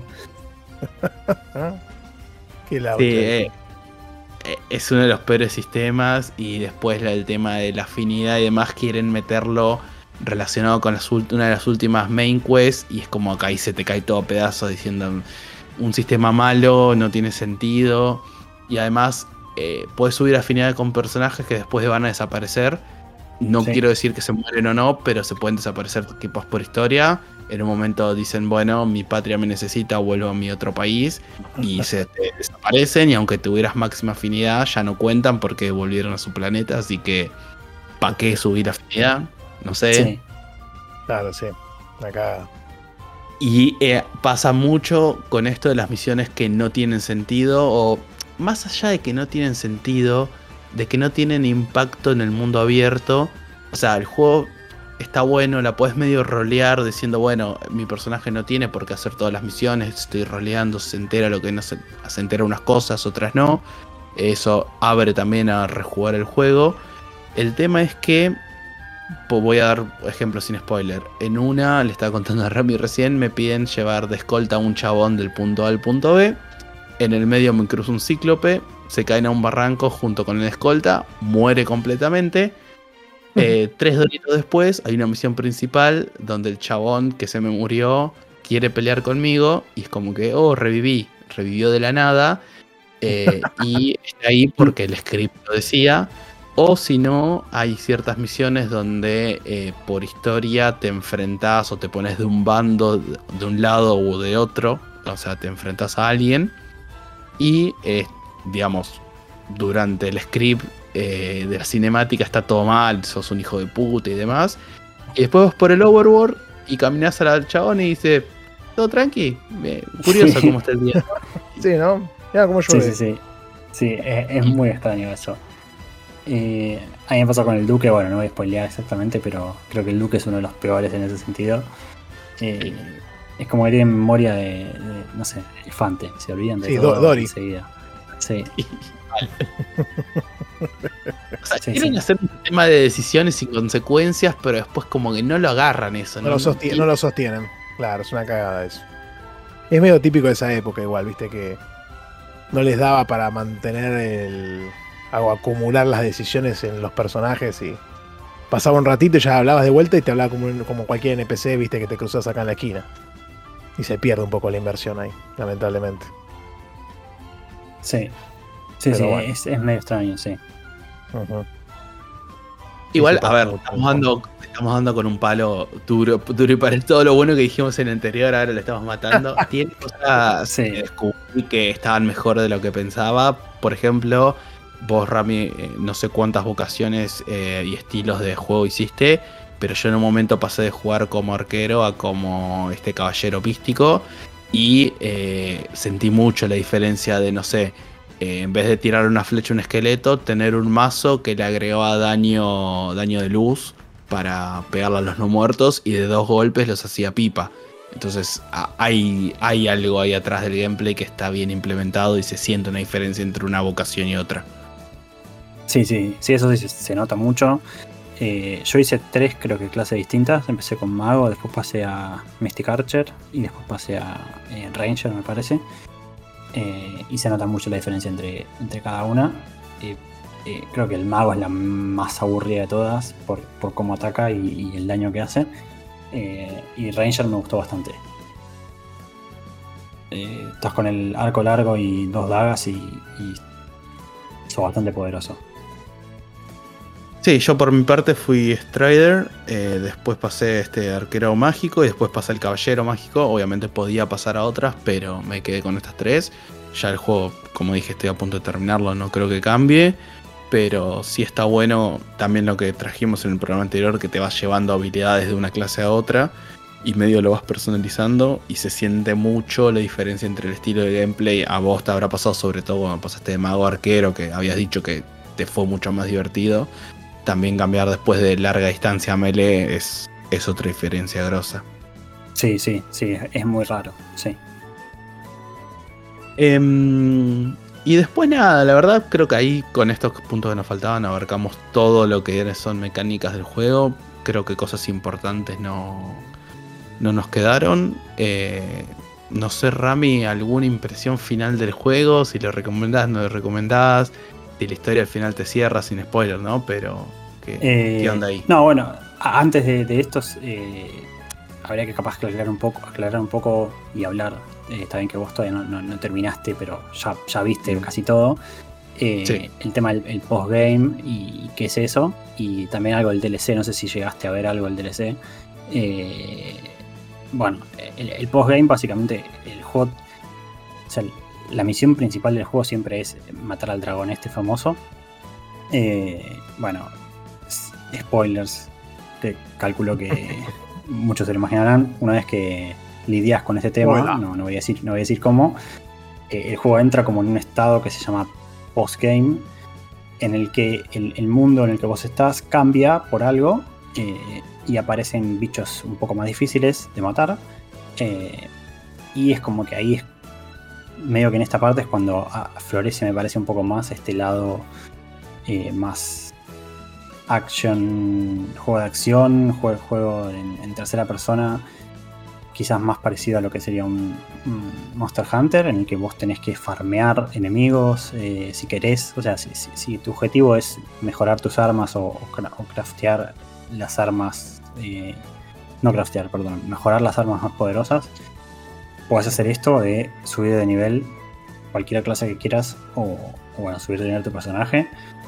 Eh, peleando contra estos enemigos más difíciles porque aparecen como enemigos más versiones como complicadas de no complicadas versiones eh, evolucionadas de, los enemigos comunes y también cambia un poco el, ambiente cambia la iluminación cambia todo así que acá como que aparece esto de, la, parte más grindera si, se quiere que igualmente no hace falta para la historia en sí me parece o sea yo lo terminé creo que en nivel 50 y pico y me pareció que estaba bien y es un nivel que se puede alcanzar jugando normal.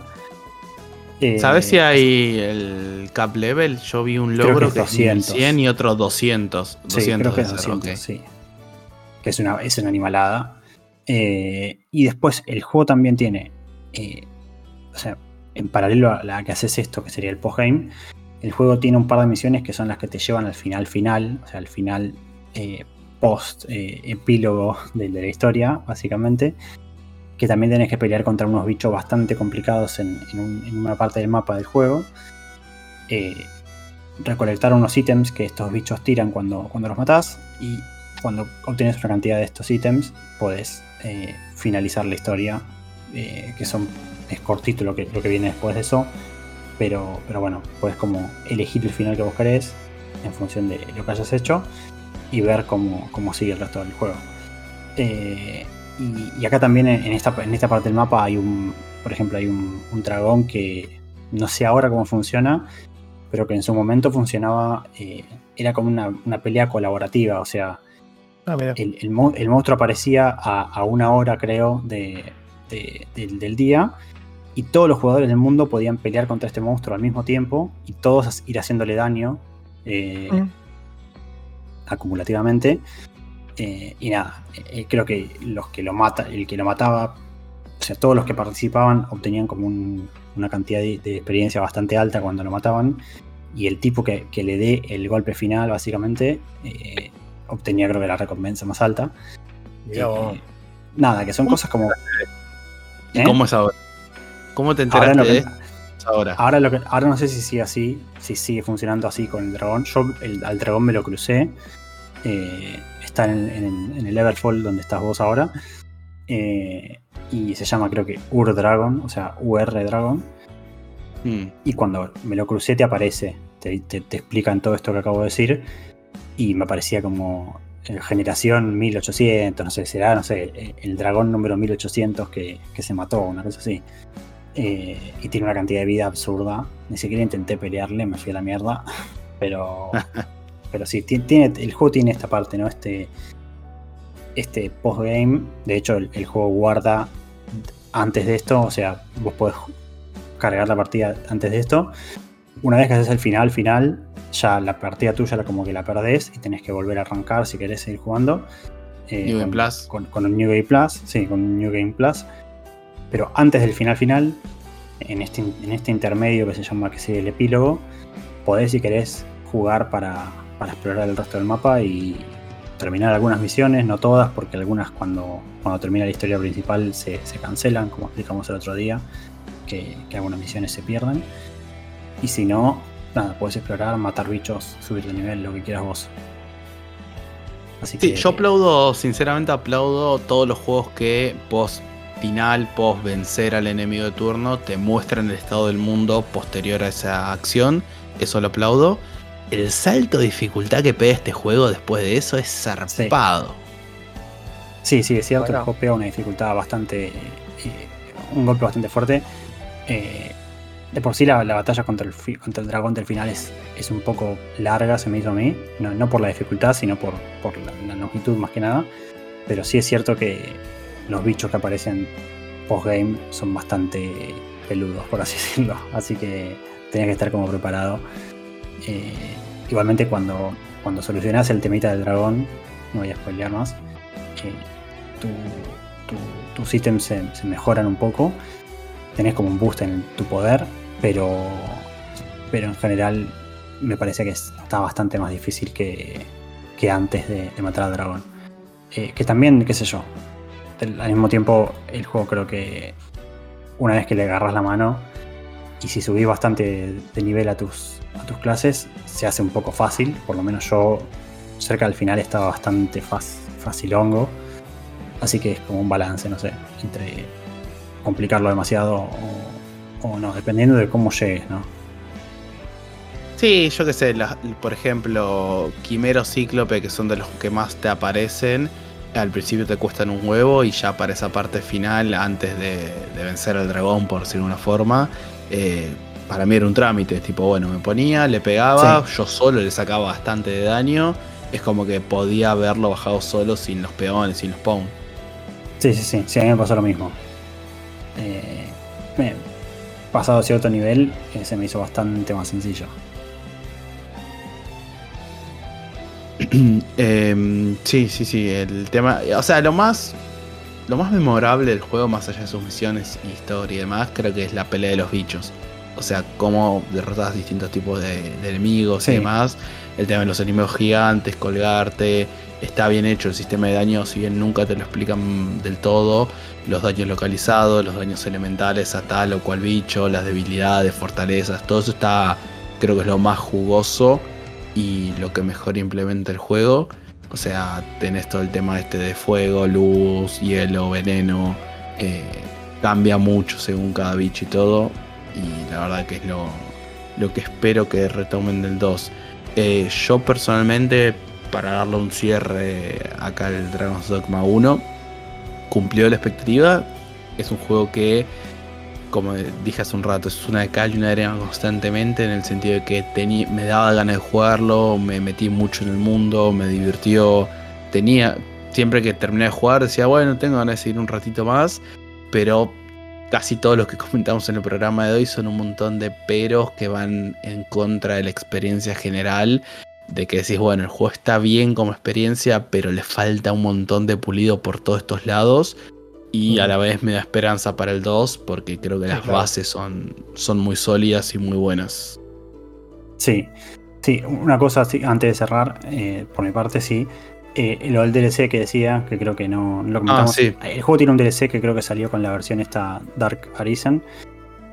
Eh, que es como un. No, es un mundo procedural, porque creo que ya están armados. Pero son como. Te vas como una isla en la que peleas contra enemigos muy difíciles. O sea, más difíciles que los del, los del postgame. Eh, y acá es donde está creo que la componente más fuerte de, grindeo y, mejorar tu equipamiento y qué sé yo.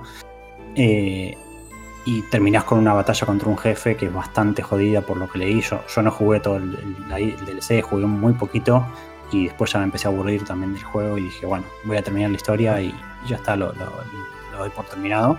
Momento de soltarlo para los que están a, los que les gustó mucho y, están muy metidos en el tema del grindeo y de, conseguir equipamiento bueno, qué sé yo, eh, el juego como que sigue, a pesar, más allá de, o sea, usando el, DLC, el juego se hace mucho más difícil que, la historia principal.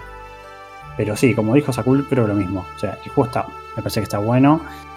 Sí creo que capaz que eh, la historia sola y, y, y, la historia está bastante más sencilla, o sea, digo, en dificultad, eh, al punto que no hace falta mucho, todo lo que, mucho de lo que tiene el juego no, hace falta hacerlo, básicamente, porque el, la misma historia se termina. Eh, entonces, es como un balance. Y, creo que sí, la narrativa es bastante, bastante pobre. O sea, eh, el juego está bueno, pero, pero la historia no es el fuerte. ni la historia, ni, ni, los componentes RPG, por así decirlo. Así que nada, es, como que, qué sé yo, sé que es muy japonés, mucho, o sea, eh, es como, es un juego western en, la ambientación, pero japonés, eh, escrito desde el punto de vista medio japonés, o sea, como muchos tintes. hizo Capcom, básicamente. Sí, que lo hizo Capcom. que, es eh, Nico me cagó a pedos porque, porque puse que era un western RPG, pero en mi defensa era me estaba refiriendo al, casillero. Era, Western RPG, JRPG, porque sería RPG en general. Claro. Eh, pero sí es cierto que, qué sé yo, si, vos vas con, la mentalidad de lo que sería un, Western RPG en cuanto a, a, narrativa, te va a chocar. Eh, porque es, es, como raro. Eh, cómo reaccionan los personajes, el hecho de que tu personaje no habla. Eh, nada, hay, un par, de escenas románticas, entre comillas, que son bastante extrañas, o sea, mejor ni, nombrarlas. Eh, todo eso de que decía Sakul de, de, la afinidad, de poder, regalarle cosas a cualquier personaje y, que ese personaje sea tu, tu, love interest es como medio extraño. eh, No, yo la verdad que sin, haberlo jugado y por lo que comentaron hoy y la otra vez, como que al tomar algunos elementos del Monster Hunter y después haber nutrido también a, Monster Hunter a partir de acá, con ciertas cuestiones, y Monster Hunter siendo un juego donde la historia es totalmente pasajera y, y no olvidable, porque le meten onda, pero es algo accesorio, no me extraña que acá también lo sea, ¿no? Es como que realmente Capcom evidentemente usa ese tipo de desarrollo para esto, y por eso también la historia acá no pasa que, a diferencia de, de Monster Hunter, acá no tenés un componente multiplayer así, o sea, más allá de los pons y todo eso que dijeron. Pero bueno, el enfoque es distinto. Bueno, es que, a ver, yo no jugué nunca Monster Hunter, pero te he escuchado, he leído a vos y otras personas que comentan. Y lo que decía Rami del postgame de eh, para grindear y demás, siento que es eso, pero sin el componente online, al nivel de que todavía hay combinaciones de crafteo o mejora de armas que me parece un signo de pregunta. O sea, ítems que todavía no vi y estoy literalmente a una hora de terminar la historia, o menos. Exactamente. Así que bueno, pero de cara al futuro, creo que siendo que ya pasaron 10 años desde que salió. Y bueno, con el 2 en, el horizonte y con la experiencia que han tenido con los Monster Hunter que sacaron en el medio, tal vez mejoran estos elementos, ¿no? O sea, los, los pulen y.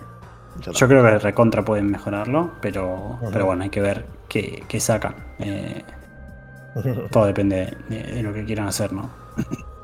Sí, sí, así es. Yo personalmente, no sé si está la preventa. Si, si llega a salir precio. No, no está la preventa. No, eh, no, me parece que no le pusieron. No, creo que Capcom lo haga, pero si lo llegan a poner precio barato, lo compro porque las bases del 1 me gustó. Y no creo. No, es barato, igual voy a leer reviews porque, digamos, es un juego que, eh, pese a todo lo negativo esto del 1, voy a estar expectante de ver cómo sale. Me parece, que, me parece que es un juego que tiene, va a tener una gran producción el segundo, seguramente. A menos por lo que se mostró, qué sé yo. Este. Ahí podés ponderar el precio de otra forma también. Pero yo calculo que Capcom ya ha metido un ajuste a los precios. Es uno de los publishers que ha metido. Que ya se ayornó con el costo de los juegos, así que no creo que salga muy barato. Pero bueno, que tal vez en vez de salir 10 lucas, sale 5 o 6 y ahí decís, bueno, no está tan mal. Eh, sin impuestos, ¿no? En Steam. Este, pero, pero bueno, vamos a ver qué pasa. Vamos a ver qué, sucede con, el desarrollo posterior. Bueno, no sé, ya le damos cerrado entonces al, dogma del dragón en el club. La verdad que, como decían los chicos, una convocatoria muy, muy interesante en el, en el canal del juego puntual ahí que estuvieron charlando. Este, yo no me metí a ver, pero mira, se, no no llegó al disco, sí, la verdad que sí. Hoy, lo, hoy, hoy le damos cierre al juego. No llegó a superar el récord del, juego más, este, con más comentarios que fue el disco Elysium. Vamos al disco Elysium. Pero quedó en segundo puesto con 676 comentarios a hoy. Así que, que bien, bien. La verdad que muy buena incursión del, Dogma del Dragón. Al menos para este año. Así que, muy contento. y veremos cómo bueno, ahora vamos a ver cómo seguimos. Ya tenemos este, muchos candidatos que nos estuvieron acercando algunos hermanos de, la, logia ahí en la encuesta que está abierta todavía en el canal Antecámara que está dentro del Club Social. Recuerden que para poder ver los canales del Club Social tienen que darle a la campanita que está en bases y condiciones, ¿no? ¿Pero qué es? Sí, no, al, icono. Al icono de la logia. Con el icono de la logia y automáticamente van a poder ver el cuarto oscuro y la antecámara y ahí pueden votar de los jueguitos. El cuarto oscuro actualmente no tiene ninguna votación eh, disponible, pero en la antecámara pueden ir sugiriendo. Os calculo que una vez que ya larguemos este capítulo, o antes de que se largue ya el próximo fin de semana, vamos a poner la votación de los candidatos que tenemos. Este, así que todavía tienen un poquitito de tiempo para agregarlos. Bueno, no sé, pues si sale esto y ya lo pusimos, no tienen tiempo de nada, pero este, vamos a estar comentando en el canal para que lo hagan. Hay algunos del juego. Venir a votar, eso seguro. Sí, si te un par de lindos juegos. Encima el, el, From Mission. Está el From Mission y, y por las dudas les, les aviso. En el store de Microsoft. Eh, que el juego es para Xbox, no está en PC. No está en, Microsoft PC, en Xbox. En Game Pass PC, perdón. Em, en Xbox PC, no sé, la aplicación de Microsoft para la compu. Eh, está en la consola, pero está a 400 pesos más impuestos. Y el juego este sale 50 dólares afuera. Así que evidentemente alguien se corrió la coma y se olvidó. Este, así que si les interesa mínimamente, aprovechen porque tiene ese precio bastante bugueado. Eh, y después hay algunos juegos interesantes, vamos a ver qué pasa. El Advance Wars, interesante. Este, así que nada, tenemos muchos juegos ahí. Agregaron hace poquito el Beyond Good and Evil el Anabaud y el Outer Wilds también son juegos buenos. Ace Combat 7. Así que nada, ya saben que están ahí los candidatos para que puedan agregar en el formulario todos los que quieran, los que tengan. Principalmente los que tengan el backlog y que quieran sacar de su backlog. Y ver si coinciden con los, con los que tenemos nosotros y demás. Bueno, y ahora para cerrar, vamos a pasar a los comentarios de nuestros queridos hermanos y hermanas de la logia que estuvieron ahí este, agregándolo en el servidor o ya sea en YouTube, Spotify y demás. en el server de, en el Discord se sumó Florentini, le mandamos un saludazo. Justo estaba buscando el comentario cuando se agregó, porque me acordé que, que él apenas ingresó, estuvo comentando un poquito de dónde vino. Dijo que empezó a jugar, escuchar época hace poco, que no sabía que estaba el Discord, pero que en el, en el Discord de Café Fandango estuvieron charlando del disco Elysium. Y ahí justo Rami le recomendó que se sume, así que muy bien Rami ahí, este, sumando algún logiano más a las, a las filas. Y que viene el disco Elysium, por favor. Si no lo han jugado, jueguenlo, porque está fantástico. Este. Pero tendría que definir en qué puesto lo pongo en mi top de la vida, porque la verdad que este tiene que estar ahí arriba. Ah, no sé si arriba, pero tiene que estar en el top 10. Así que voy a ver después. Es difícil hacer un top 10. Una vez, una vez me senté como un idiota a tratar de armar un top 10 de la vida, imposible. Chicos, no lo hagan. Pero, bueno, este, era muy divertido. Y, Va cambiando. Nada, es imposible, olvídate. Eh, no sé, Sakul, si querés hablar de los comentarios de YouTube. Sí, eh, después sobre el anterior capítulo, el original del anterior, fue el 51 el serrucho. Ahí Fede Tedesco nos dejó que sí, más que un serrucho, una cuchilla dentada del Bloodborne, gran arma. Y también eh, Doblen o David nos dejó, me, desbloqueó un recuerdo, es la sierra que eh, del aserradero del Skyrim, de Cauce Boscoso, que es el primer pueblo que llegas, la que lo usas un montón o no al principio, después te olvidas completamente de esa mecánica. Estábamos hablando con, Rami un poco de eso fuera del aire. Eh, y después tenemos algunos comentarios más en YouTube. Eh, Bob Roquiño, eh, nada, hoy, hoy en vez de decir pound, empecé a decir peón porque dijo que por favor digan un par de peones en vez de pound todo el tiempo hablando del Dragon's Dogma. Bueno, somos, así, we speak in English. Y después Fernando Franzoni nos dejó un comentario que pasó a leer a continuación sobre el episodio 49 y dice... Después de jugar FPS del nivel de los nuevos eh, Wolfenstein y ponerle los Borderlands, que son los de Gearbox, no sé qué mente enferma y retorcida. Eh, eh, uh, perdón, la redacción está complicada. No sé qué mente y retorcida, abre paréntesis, voy, ponerle que salió del puto de Randy, el, el, culo de Randy, el mago Pitchfork, ah, alias Borderlands Trends que va a salir de Steam cuando Valve haga Half-Life 3.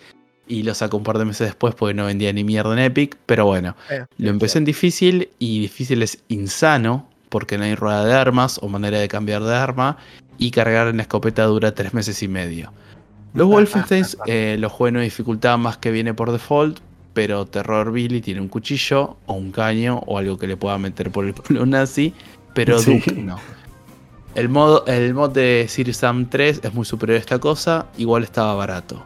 O sea, esta es la charla que salió a través de lo que hablamos del Duke Nukem que había traído Cabo en su momento, lo que comentó ahí Fernando, y le agradecemos. Eh, y si quieren dejarnos comentarios, eh, hacer llegarnos eh, puteadas, como recién nos dejó sobre un jueguito, o recomendaciones, ¿por qué no de backlog? Tenemos un montón, tenemos YouTube, tenemos Twitter, ahora tenemos Instagram también que nos pueden dejar comentarios. Eh, vamos a estar también un poquito interactuando, subiendo reels y demás. Y si quieren acceder a cualquiera de todas estas redes o incluso el mail y demás, donde pueden encontrar todos juntos, Santi. Tenemos, tenemos, para que después el señor editor no se enoje, tenemos un link tree divino, precioso y hermoso y amoroso, que encima ya está actualizado con Instagram también. Este linktr.ee barra logia-del-backlog Ahí tienen todos los medios de comunicación, ya sea el mail, ya sea el Telegram, que se pueden manden ahí, así lo leemos al aire y los, los escrochamos. Tiene, tenemos este Instagram, Twitter y después tenemos para Discord, obviamente lo principal. Siempre mencionamos que ahí está la, papota, porque van a tener siempre las novedades previas antes de, que se anuncien en el podcast y demás. Eh, bastante más, ahí van a estar más al corriente de todo lo que suceda. Y después tenemos medios de difusión como Spotify, YouTube, este, y el feed para que lo agreguen a su podcast el amigo. Recuerden en Spotify pongan 5 estrellas, en YouTube pongan campanita, pongan eh, suscríbanse, pongan comentarios, alimenten a los algoritmos del amigo Elon y del amigo ahí Google, no sé quién es, pero bueno, el que está en Google. Este, así que un saludo a todos ellos y que sigan alimentando el algoritmo. Mándenos preguntas, manden lo que quieran y así podemos ir charlando acá en el programa. Se ven algunas novedades para los, para los programas en breve, seguramente alguna cosita ahí para, nuestro público fiel. Y que ya la voy a tirando ahí, después vamos de arreglarlo. Y, bueno, ya con, Eh, surprise, surprise. Nada, algo, algo lindo, está algo divertido. Y, bueno, con eso damos cierre al episodio 52 de la logia del backlog. La verdad que estuvimos viendo Alpha Protocol, el retorno al regreso a la isla de lo mono y el Dragon Dogman, el Club Social. Así que muy lindos juegos. Y los vemos dentro de 15 días acá en el mismo, en el mismo Vaticanal, en el mismo Batipodcast. Les mandamos un saludo a todos y adiós. Saludo grande acá, voy el editor. Chao, chao. También, saludos, saludos. chao, chao.